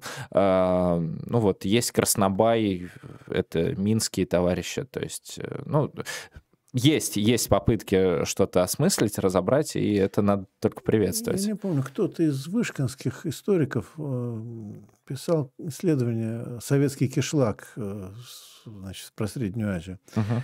Такое вполне ну, такое, ну, академическое исследование, uh-huh. вроде довольно интересно. Но я его не видел, я просто ссылки на него видел. И не помню поэтому автора. А, но сразу же я могу сказать, например, вот уголовные кодексы были разные. Разные, разные. Я и вот я... известная история, например, самый жестокий, суровый был на Украине. И настолько, настолько, что э, преступники, когда, допустим, попадались, если попадался на Украине, то он пытался какой-нибудь найти, или даже придумать, признать какой-нибудь эпизод на территории Российской Федерации, чтобы его экстрадировали в Российскую Федерацию, потому что там, допустим, на Украине будет 10 лет, а в Российской Федерации там 5 лет или там, 7 лет за то же самое преступление. Вот, он ну, даже да, лишний да, эпизод готовы были себе приписать, лишь бы только, значит, с Украины свалить. То есть настолько вот различия были. Ну, там, с Прибалтикой были очень существенные отличия. Угу. Ну, например, очень важная вещь, например, колхозная система работала совершенно по-разному в России и на Украине вместе, ну, там одинаково, да, и, угу. допустим, в Эстонии. Потому что в Эстонии, например, не было полной национализации земли. Как да. это странная вещь, казалось бы, да, всюду колхозы. Но эстонские колхозы не предполагали, что земля полностью колхозная. Ну, да? пос после войны, вот, потому что у да. Сталина там уже другой подход уже был, был, да, да и он, вот, он очень, да, очень, кстати говоря, очень забавно, когда он уговаривал ГДР, ну, тогда еще не ГДРовских, в общем, восточно-германских э, товарищей не проводить сплошную коллективизацию, хотя такие... Они говорят, что да, будет. Да, да, там были, были такие попытки, Ульбрихте, а, вот, и в том числе верный ученик Ульбрихт, он сначала вроде как э, замахивался на это, но э, Сталин сказал, что нужно э, к социализму идти зигзагами, mm. и не надо сгоряча рубить, то есть он пояснял, mm. что у нас есть горький опыт да, местный. Ну да, но просто по Эстонии это было видно, там у некоторые вещи поражали. Я говорю, а что это часть земли? А это, говорит, это, это вот хутора там. Mm-hmm. Да, все эти как бы фермеры уже давно вписаны в колхоз, но тем не менее mm-hmm. существовали автономно. И так в общем, далее. тема интересная, да, вот да. именно советского регионализма. Да. да, надо поднимать. Продолжим. Кстати, вот тема, когда-нибудь сделать тоже ролик. Да, но... Подумайте. Но это, опять же, нужно, знаете, такой travel-блог. Э, когда не война закончится, может быть, да, поездить да, по да. бывшим республикам. Да. Вот, ну продолжаем. Так, следующий вопрос. Э, знаком ли товарищ Андрей с Международным батальоном Свободы?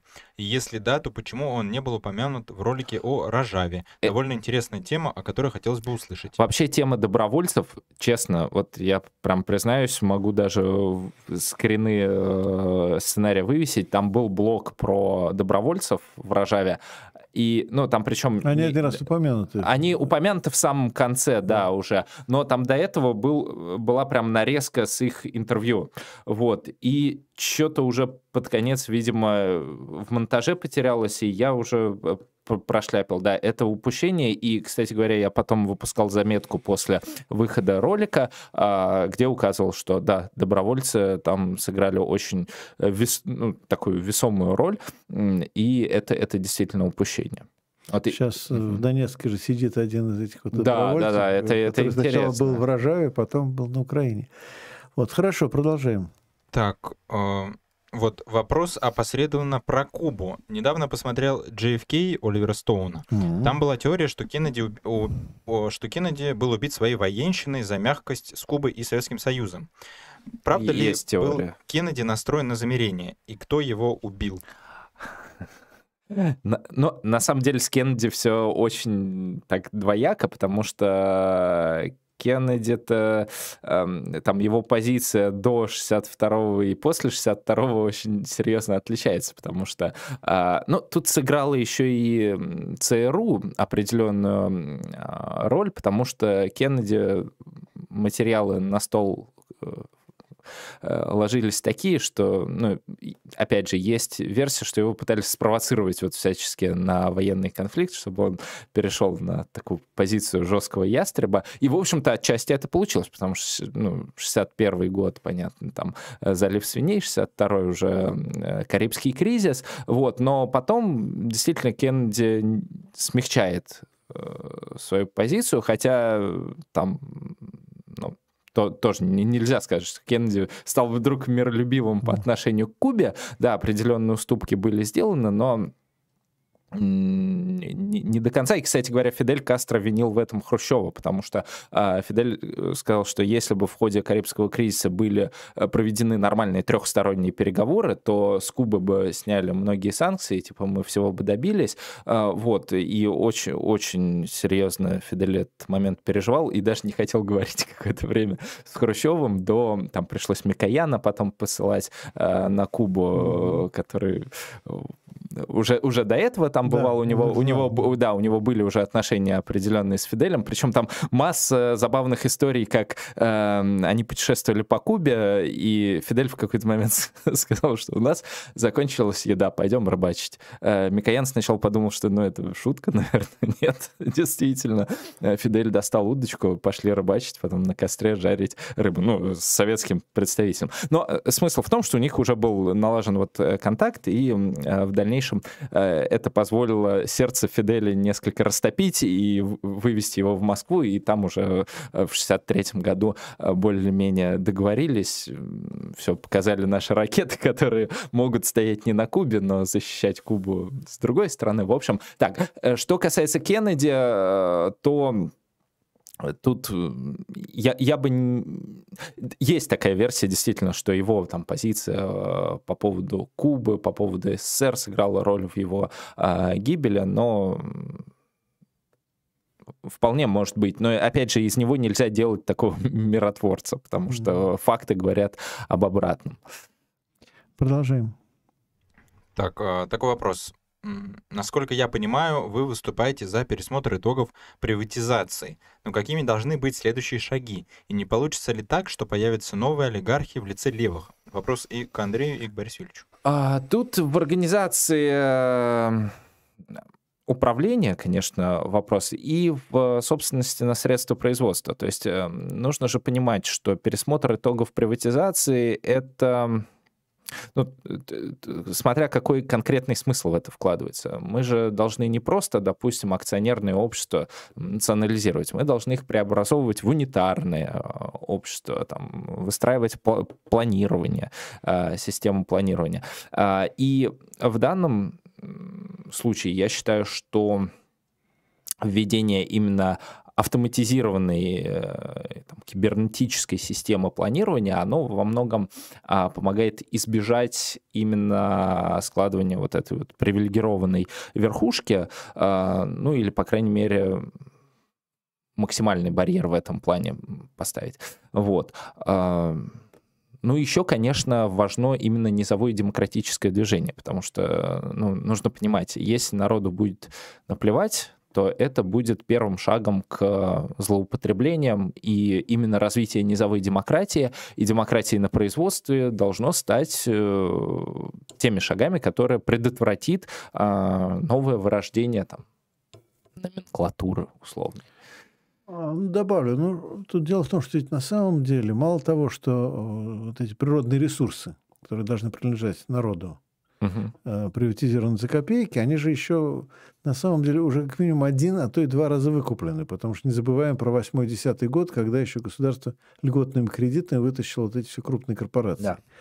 А, и надо сказать, что как раз в российских условиях, когда корпорации в значительной мере сырьевые или э, финансово-промышленные группы, опять же, да, э, это э, как раз э, тот случай, когда очень легко проводить национализацию. Да. Потому что если бы у нас была бы, например, ситуация, там, сказать, чисто интеллектуальных э, компаний, типа Google, да, вот uh-huh, что там с Google uh-huh, делать. Uh-huh. Ну, наверное, ну, сорничек как раз говорит, что платформы надо э, обобществить, да, но это уже другая история, гораздо более Э, сложная, потому что вопрос, а кто Google должен обучить? Правительство США или все-таки как-то по-другому? Мы с ним тоже работаем, да, в том же самом Google. Но это нет, это все решаемые теоретически, наверное, для будущего вещи. Но это не такая простая сходу. Классические версии да, да. здесь Ну, у нас тоже есть, допустим, да. там всякие сервисы типа Яндекса, а, но...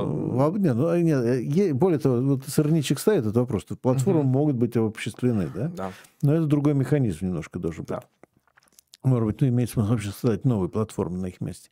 Но классические вот эти э, сырьевые компании, финансовые компании очень легко тут поддаются национализации. Тут, э, тут, понимаете, проблема, да, проблема с иностранными инвесторами да, будет но, единственное. Что... Нет, ну есть, кстати, механизм очень простой. Если есть доля иностранного капитала, то и вы не хотите с ними...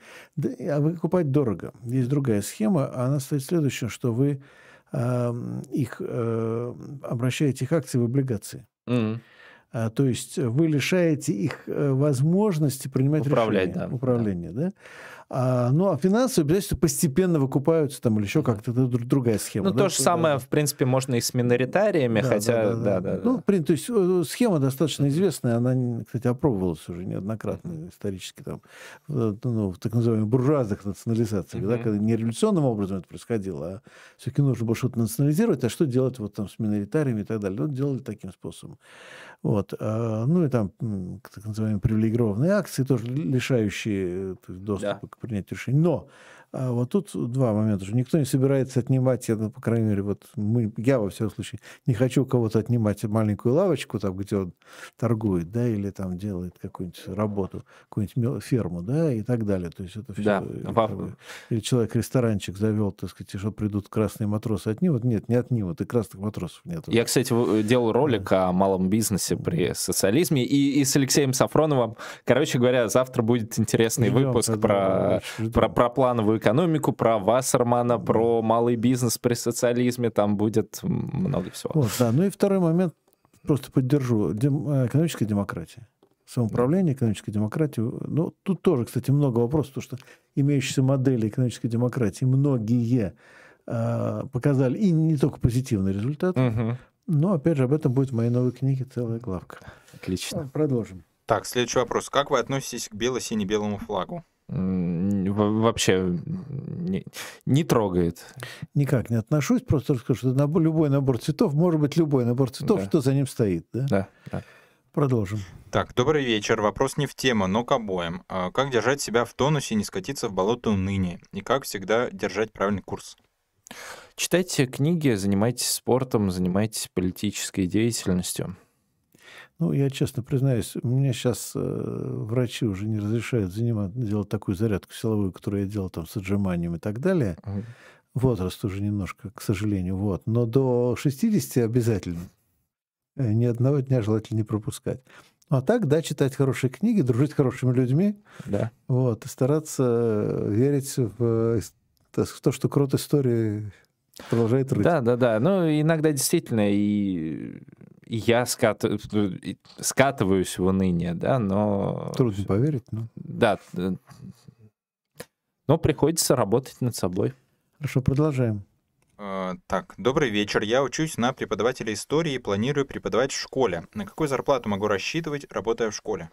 Все зависит от региона. Mm-hmm. То есть э, в Москве тут и, ну уж под сотню это сильно, но 70-80 можно, в принципе, получать. Особенно если вас нагрузят часами. Тут же, кстати, еще момент э, а повышенный... часов сейчас норма? Uh, ну, вообще ставка 18 часов uh-huh. в неделю, да, но 18 часов никто не работает, да, то есть э, у меня вот была, uh, был разброс в разные годы, практически 10 лет отработал, а, от 25, и самое большое у меня что-то в районе 35 было, то есть фактически две ставки. Угу. Вот. А, и две, там, две ставки ты немножко сходишь с ума, потому что нужно понимать, что, да, ты 35 часов проводишь в непосредственных занятиях, и вроде как 35 часов в неделю — это даже меньше нормы 40-часовой, но плюс это подготовка, плюс это проверка тетради, плюс все... Контурные все. карты есть еще? А, есть у пятых классов, да. Только вот. у пятых? Ну, пятые, шестые а, седьмые еще есть, да. Mm-hmm. Ну, в общем, э, да, вот это вот все великолепие, э, это, конечно, превращается там в 60-часовую рабочую неделю. А, но э, если вы, допустим, учитель в Дзержинске, то вы можете рассчитывать на зарплату там 20...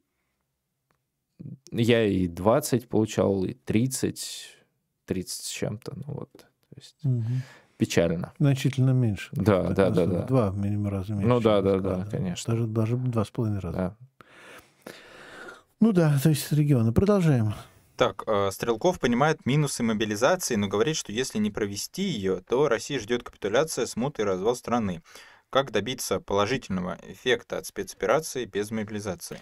Никак. Это, да. Элементарно. Да. Вот, ну просто, понимаете, во-первых, что значит... Ну, плюс это, это, это, это не наша забота, понимаете? Если бы э, вот у нас стояла э, с Борисом Юрьевичем задача выиграть в спецоперации, то... Ну, мы бы ее не начинали, да, бы, наверное. Да. По крайней мере, в таких условиях и на таким, по таким правилам. Но я просто хочу сказать, вот все время задаю вопрос. Вот, то, допустим, когда говорят, там, с одной стороны говорят, мы воюем против американоцентричного мира. А другие говорят, вот если мы сейчас уступим, то нам, нас, нам крах, крах там, э, крышка. Да? Я говорю, так, давайте конкретно. Вот что случится с американоцентричным миром, если Россия присоединит Херсон? Вот я думаю, что примерно... Ну, все. Вот, да, вот Америка останется вот ровно. Вот, да, что будет с Америкой? Да? Вот Россия присоединила Херсон, все там, все, все, все там. Байден идет в отставку, там, значит, вот, все. Нет, наверное, немножко по-другому. Теперь следующий вопрос. А что случится с Россией, если российские войска эвакуируются из Херсона? Ну, тоже. Ну, эвакуируются. Да. Ну, вот, вот вы конкретно смотрите, не, а что будет? А ну, вот конкретно. Не надо кричать, а, там, у, там вот эти крики начинаются. Да? Нет, ну конкретно, вот что самый худшем варианте, что будет конкретно в этом случае? Ничего не будет. Но я как, так полагаю, будет, что... Нет, другое дело, что российской власти, российской власти будут очень крупные неприятности, внутренние. Унижение, да. Да, да. И... и это будет иметь большие последствия, да. И думаю, что позитивные могут иметь последствия для России. Вспомним э, там, Крымскую войну, после да, которой реформы да, начались да, и так да. далее. Ну и 1905 год тоже можно вспомнить и так далее. Вот. Ну, продолжаем. Так, следующий вопрос. Как вы относитесь к концепции упразднения работы Боба Блэка и к труду Поля Лафарга «Право на лень»? Я... Слушайте, про, про, про, про конец труда есть и Горца, и, и господи, и Сырничика, и кого-то еще там, сколько там, а, сколько же, господи, было очень много. Я просто, угу. ну, все не писали, но я сразу могу сказать, что я думаю, что то есть конец труда в том смысле, как это понимал Маркс, когда, так сказать, труд замещается свободной деятельностью, uh-huh. даже, да, это понятно, там рукопись 44 года, это все понятно. А так в рамках э, даже не просто капитализма, а в рамках современной товарной экономики, даже, предположим, социалистической, труд никуда не исчезает, потому что, скажем, трудосберегающие технологии создают новое производство, которые порождают новые новую занятость. И об этом, кстати, писал Кругман. Очень есть хорошие работы. Майкл Робертс, я сегодня цитирую их работы. Вопрос в том, что сокращение рабочего дня должно продвигаться систематически, mm-hmm. да, и ну, некоторые говорят, а вот как же люди посуточно работают? Ну, будет просто несколько смен mm-hmm. в сутках, что, что страшного. И высвобождающееся время должно именно направляться на развитие демократии, на культурное просвещение, да, то есть э, тут, кстати говоря, еще важный момент, что мало того, что человек должен меньше работать, ему должно быть что, чем заняться. Ну, то есть mm-hmm. альтернатива должна быть. Потому что вот, кстати говоря, э, мы начали разговор с моего переезда из Нижнего в Дзержинск. Я вот почу, прям почувствовал, как узок э, культурный досуг в Дзержинске по сравнению с Нижним Новгородом, да, то есть э, красное-белое есть практически в каждом доме, но вот э, пойти действительно, эм, ну, куда-то вот ну, развлечься, там, чем, чем-то заниматься, такого прям по минимуму. А людям нужен культурный досуг нормальный. Естественно, да. Продолжаем. У нас не так много времени, но, наверное, немножко задержимся, да. вот, но не слишком сильно. Вот, э, поэтому постараемся сейчас так уже в блиц-режиме отвечать на вопросы. Да. Так, э, да, следующий вопрос. Сейчас. А вот. Оцените актуальность пассадизма. Получится ли из него хорошая теория на сегодняшний день, если убрать из него откровенно бредовые концепции? А если убрать из него бредовые концепции, мне кажется, там ничего и не останется. Я, кстати, на днях э, под теорию садизма как-то так эм, сидел, обдумывал. А, весело. Вот.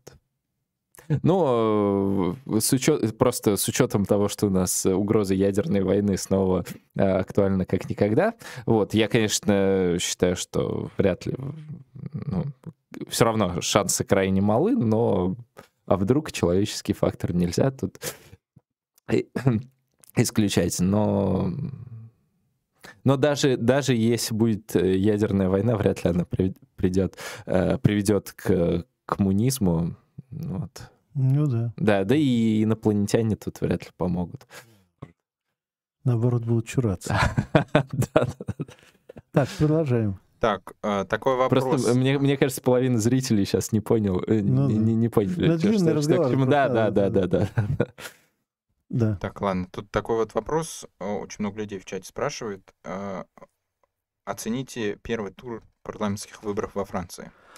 Так, ну, во-первых, есть статья Руслана Костюка на сайте Равкор. По-моему, она Э, будет вывешена завтра. Если не вывешена сегодня, я просто не успел посмотреть. Я ее отослал в Трелло. Должна либо сегодня, либо завтра появиться. К тому, что сказал Руслан, вряд ли могу сильно что-то добавить. Ну, первое, что какого-то грандиозного прорыва со стороны левых нет. А при этом, в общем, скорее все-таки есть продвижение, но не, наверное, не такое, на которое рассчитывал Меланшон и товарищи. Да? Угу. А, то есть э, есть продвижение, нет прорыва. Продвижение стоит в том, что э, если бы расклад был такой, как на парламентских выборах, Меланшон вышел бы во второй тур. Вот в этом смысле, да. То есть левые обошли Национальный фронт, причем uh-huh. так основательно обошли, ну, полтора раза обошли. Вот. А теперь, э, что, э, что хорошо, да, что они вышли с первого же тура объединенным фронтом, тоже очень хорошо. А что плохо? А дальше же второй тур. Uh-huh. И второй тур зависит в том числе от раскладов. То есть, например, если меланшоновцы вышли во второй тур с э, лепеновцами, то выигрывают меланшоновцы. Если uh-huh. также вышли макроновцы, то они выигрывают. Да? А, значит, соответственно, у Макро... макроновской коалиции больше таких вот округов, где они выигрывают с большой долей вероятности. А дальше есть еще примерно а, порядка половины округов, где вот дуэль будет именно макроновцев с меланшоновцами. Чем она закончится, непонятно. Пока очень низкая явка. Очень да, низкая да, да, явка. да. И если явка будет такой же низкой, то макроновская коалиция выигрывает. Угу. Если явка почему-то вдруг резко повысится, такое тоже случается, угу. ну тогда есть шанс у левых. Вот, скажем, угу. так картина выглядит. Но я не знаю, сколько удастся повысить явку. Потому что явка рекордно низкая uh-huh. для Франции, да, 47 да, да, процентов. Французы любят голосовать, uh-huh. то для них это очень низкая явка. А, Олег. А чисто гипотетически, может быть объединение э, Меланшона с красными? Ой, какими красными? С правыми? Маловероятно. Но ну, тут вообще очень любопытно, а что будет, если никто не победит? Да? То есть, если будет состав да. парламента такой, который не дает большинства. Угу, угу. А, Кто с кем блокироваться? Да, и тут, кстати, и на мой взгляд, это очень плохой вариант для левых, потому что появляется соблазн сблокироваться с центристами, и, ну, соответственно, а что это значит? Это значит, что центристы навяжут свою повестку. Угу, угу. И левые в очередной раз предадут своего избирателя. Да. То есть это не очень хороший вариант, а соблазн будет велик в этом случае. Продолжаем. Так, следующий вопрос. Э, простые числа запустили рубрику с разборами сюжетов компьютерных игр. Как насчет э, идеи запустить на Рабкоре рубрику с разборами аниме с точки зрения левой теории? Ну, я не справлюсь. Я сейчас сразу признаюсь. Да. Ну, можем найти какого-нибудь молодого левого анимешника. Ну, вы знаете кого-нибудь? Нет. Ну, то есть я знаю людей, которые, которым нравится аниме, но вот так вот, чтобы прям с, с теорией, э, с позиции научного коммунизма разбирать. Не, ну я знаю, что там есть э, аниме про Маркса, да. Ну, надо смотреть. Я, вот здесь я, я пас. Я, я не справлюсь, честно признаюсь. Продолжаем. Так, э, контактируете ли все еще э, с Терезой и компанией, или сотрудничество полностью прекращено? Полностью прекращено. Так, следующий вопрос. Так, э, по поводу образования. Что-то мне подсказывает, что система образования останется по сути прежней, баллонской. Просто ее перепишут на кириллице и оставят для внутреннего потребления. Да, вполне себе. Думаю, да. Ну, только что конвертация дипломов будет отменена, да, да, а все да, остальное да, останется да. по-старому, да. Да, продолжаем. А, есть ли угроза сепаратизма национальных республик при Есть. обострении... Ну, дайте дочитаю вопрос. При обострении политической и социальной обстановки внутри России? И какая национальная и региональная политика будет приемлема в подобной ситуации? Э, ну, во-первых, да, я уже ответил, что есть.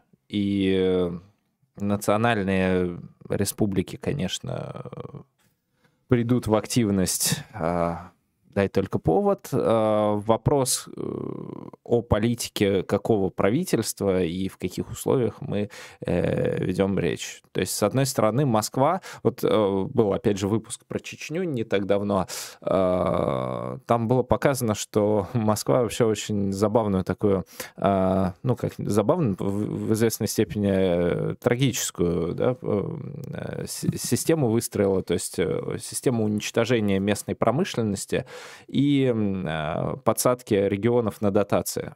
То есть вот Чечня — это наиболее, наверное, яркий пример того, как просто реально работающая промышленность, даже уцелевшая после Второй Чеченской войны, была просто демонтирована, вывезена, и все, там хлеб негде печь.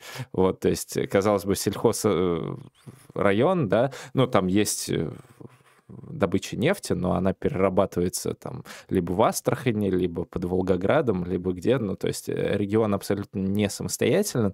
Вот, эм, мне кажется, что с течением времени необходимо восстанавливать э, именно а, промышленность на окраинах. Это, в общем-то, не только такой жест доброй воли от русского народа, да, и э, способ э, нормализовать отношения, да, не, не как вассалы какие-то господа, но и способ запустить м, по новой подготовку местных кадров. Ну, процесс модернизации. Да, процесс, процесс да, и, и, э, да, это, это очень важно, поскольку э, создание местных, э, и, местной интеллигенции, причем интеллигенции светской и... Ну, рабочего класса. Для, для, да, это, это все крайне необходимо.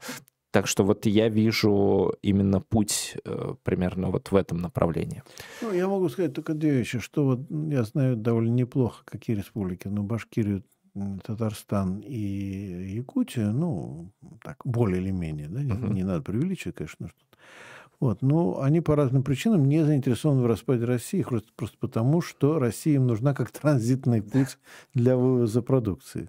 Угу. Поэтому местные элиты, которые были вполне себе сепаратистскими в 90-е годы, когда нужно было так сказать, откачать как можно больше прав, угу. сейчас они скорее э, настроены на ну, то, чтобы э, их, э, их не трогали, да, так сказать, внутри страны. Но опять же, мы, территории. мы не можем э, спрогнозировать, какая экономическая конъюнктура будет, и mm. как будут распа распадаться там в случае mm. коллапса да. экономические связи, цепочки, да. Ну, в любом случае, нет, ну, я, э, цепочка, это понятно. То, что мы видели в 98 году, очень интересная история, время mm. того самого пресловутого дефолта. Mm-hmm. Когда, например, вполне себе русские регионы начали устраивать что-то внутри внутренних таможней, угу. чтобы не вывести, допустим, дефицитное продовольствие в соседний угу. регион.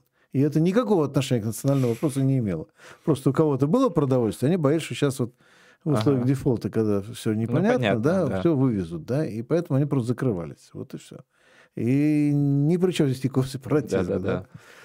Вот. Ну, так что может быть всякое, конечно. Продолжаем. Так, э, У нас так... минут 10 давай, да. уложиться. Хорошо. Андрей, э, планируете ли вы снимать ролики про Грузию, Армению и другие малые республики? Э, было предложение по Армении. Честно говорю, я пока...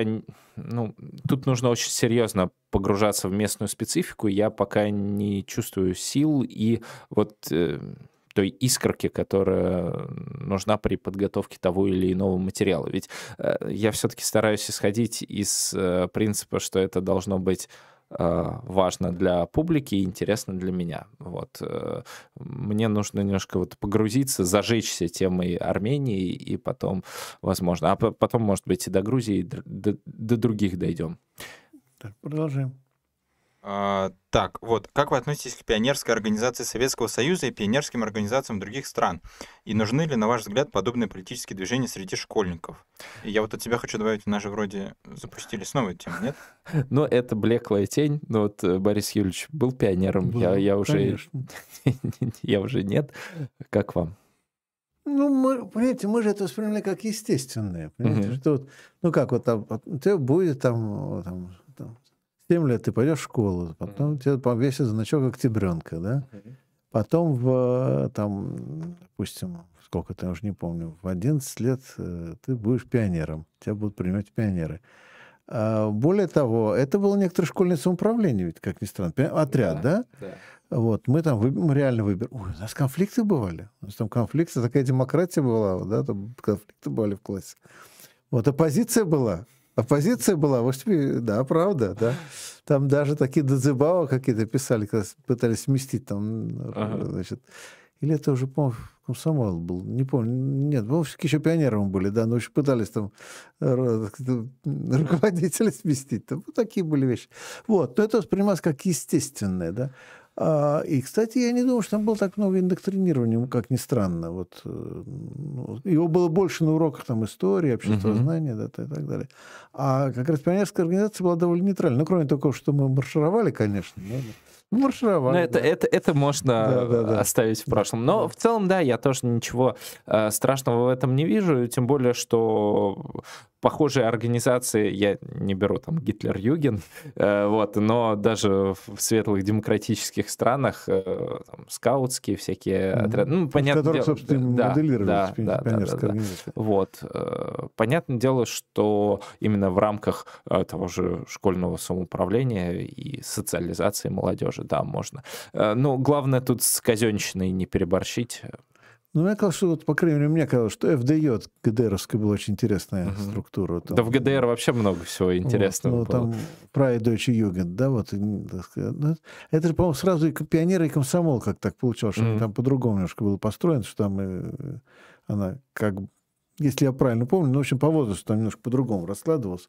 Но там довольно много всякой активности было интересной у них, которая действительно была в значительной мере самоорганизована. И э, такой, ну, тоже такой интересный пример. Надо кого-нибудь из ребят из спички попросить, чтобы они да, да, да, поговорили. Да. Так, продолжаем. А, так, следующий вопрос. А, вот, а, Киященко, надеюсь, правильно фамилию произнес, сказал, что для марксиста и любого здравомыслящего человека лучший исход — это победа России в спецоперации. Что вы думаете по этому поводу? Хорошо, э, я скажу, а, для марксиста и любого здравомыслящего человека лучший исход — это поражение в спецоперации. Попробуйте, попробуйте, докажите обратно. Да, оба, оба тезиса одинаково да. звучат.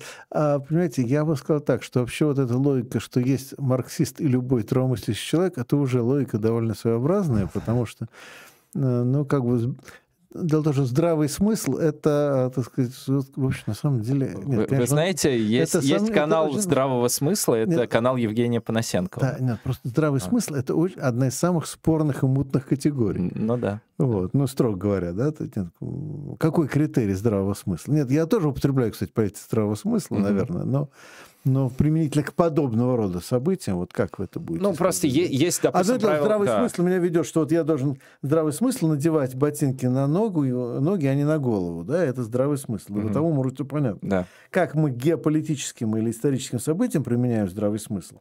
А, это хороший вопрос. Да. да?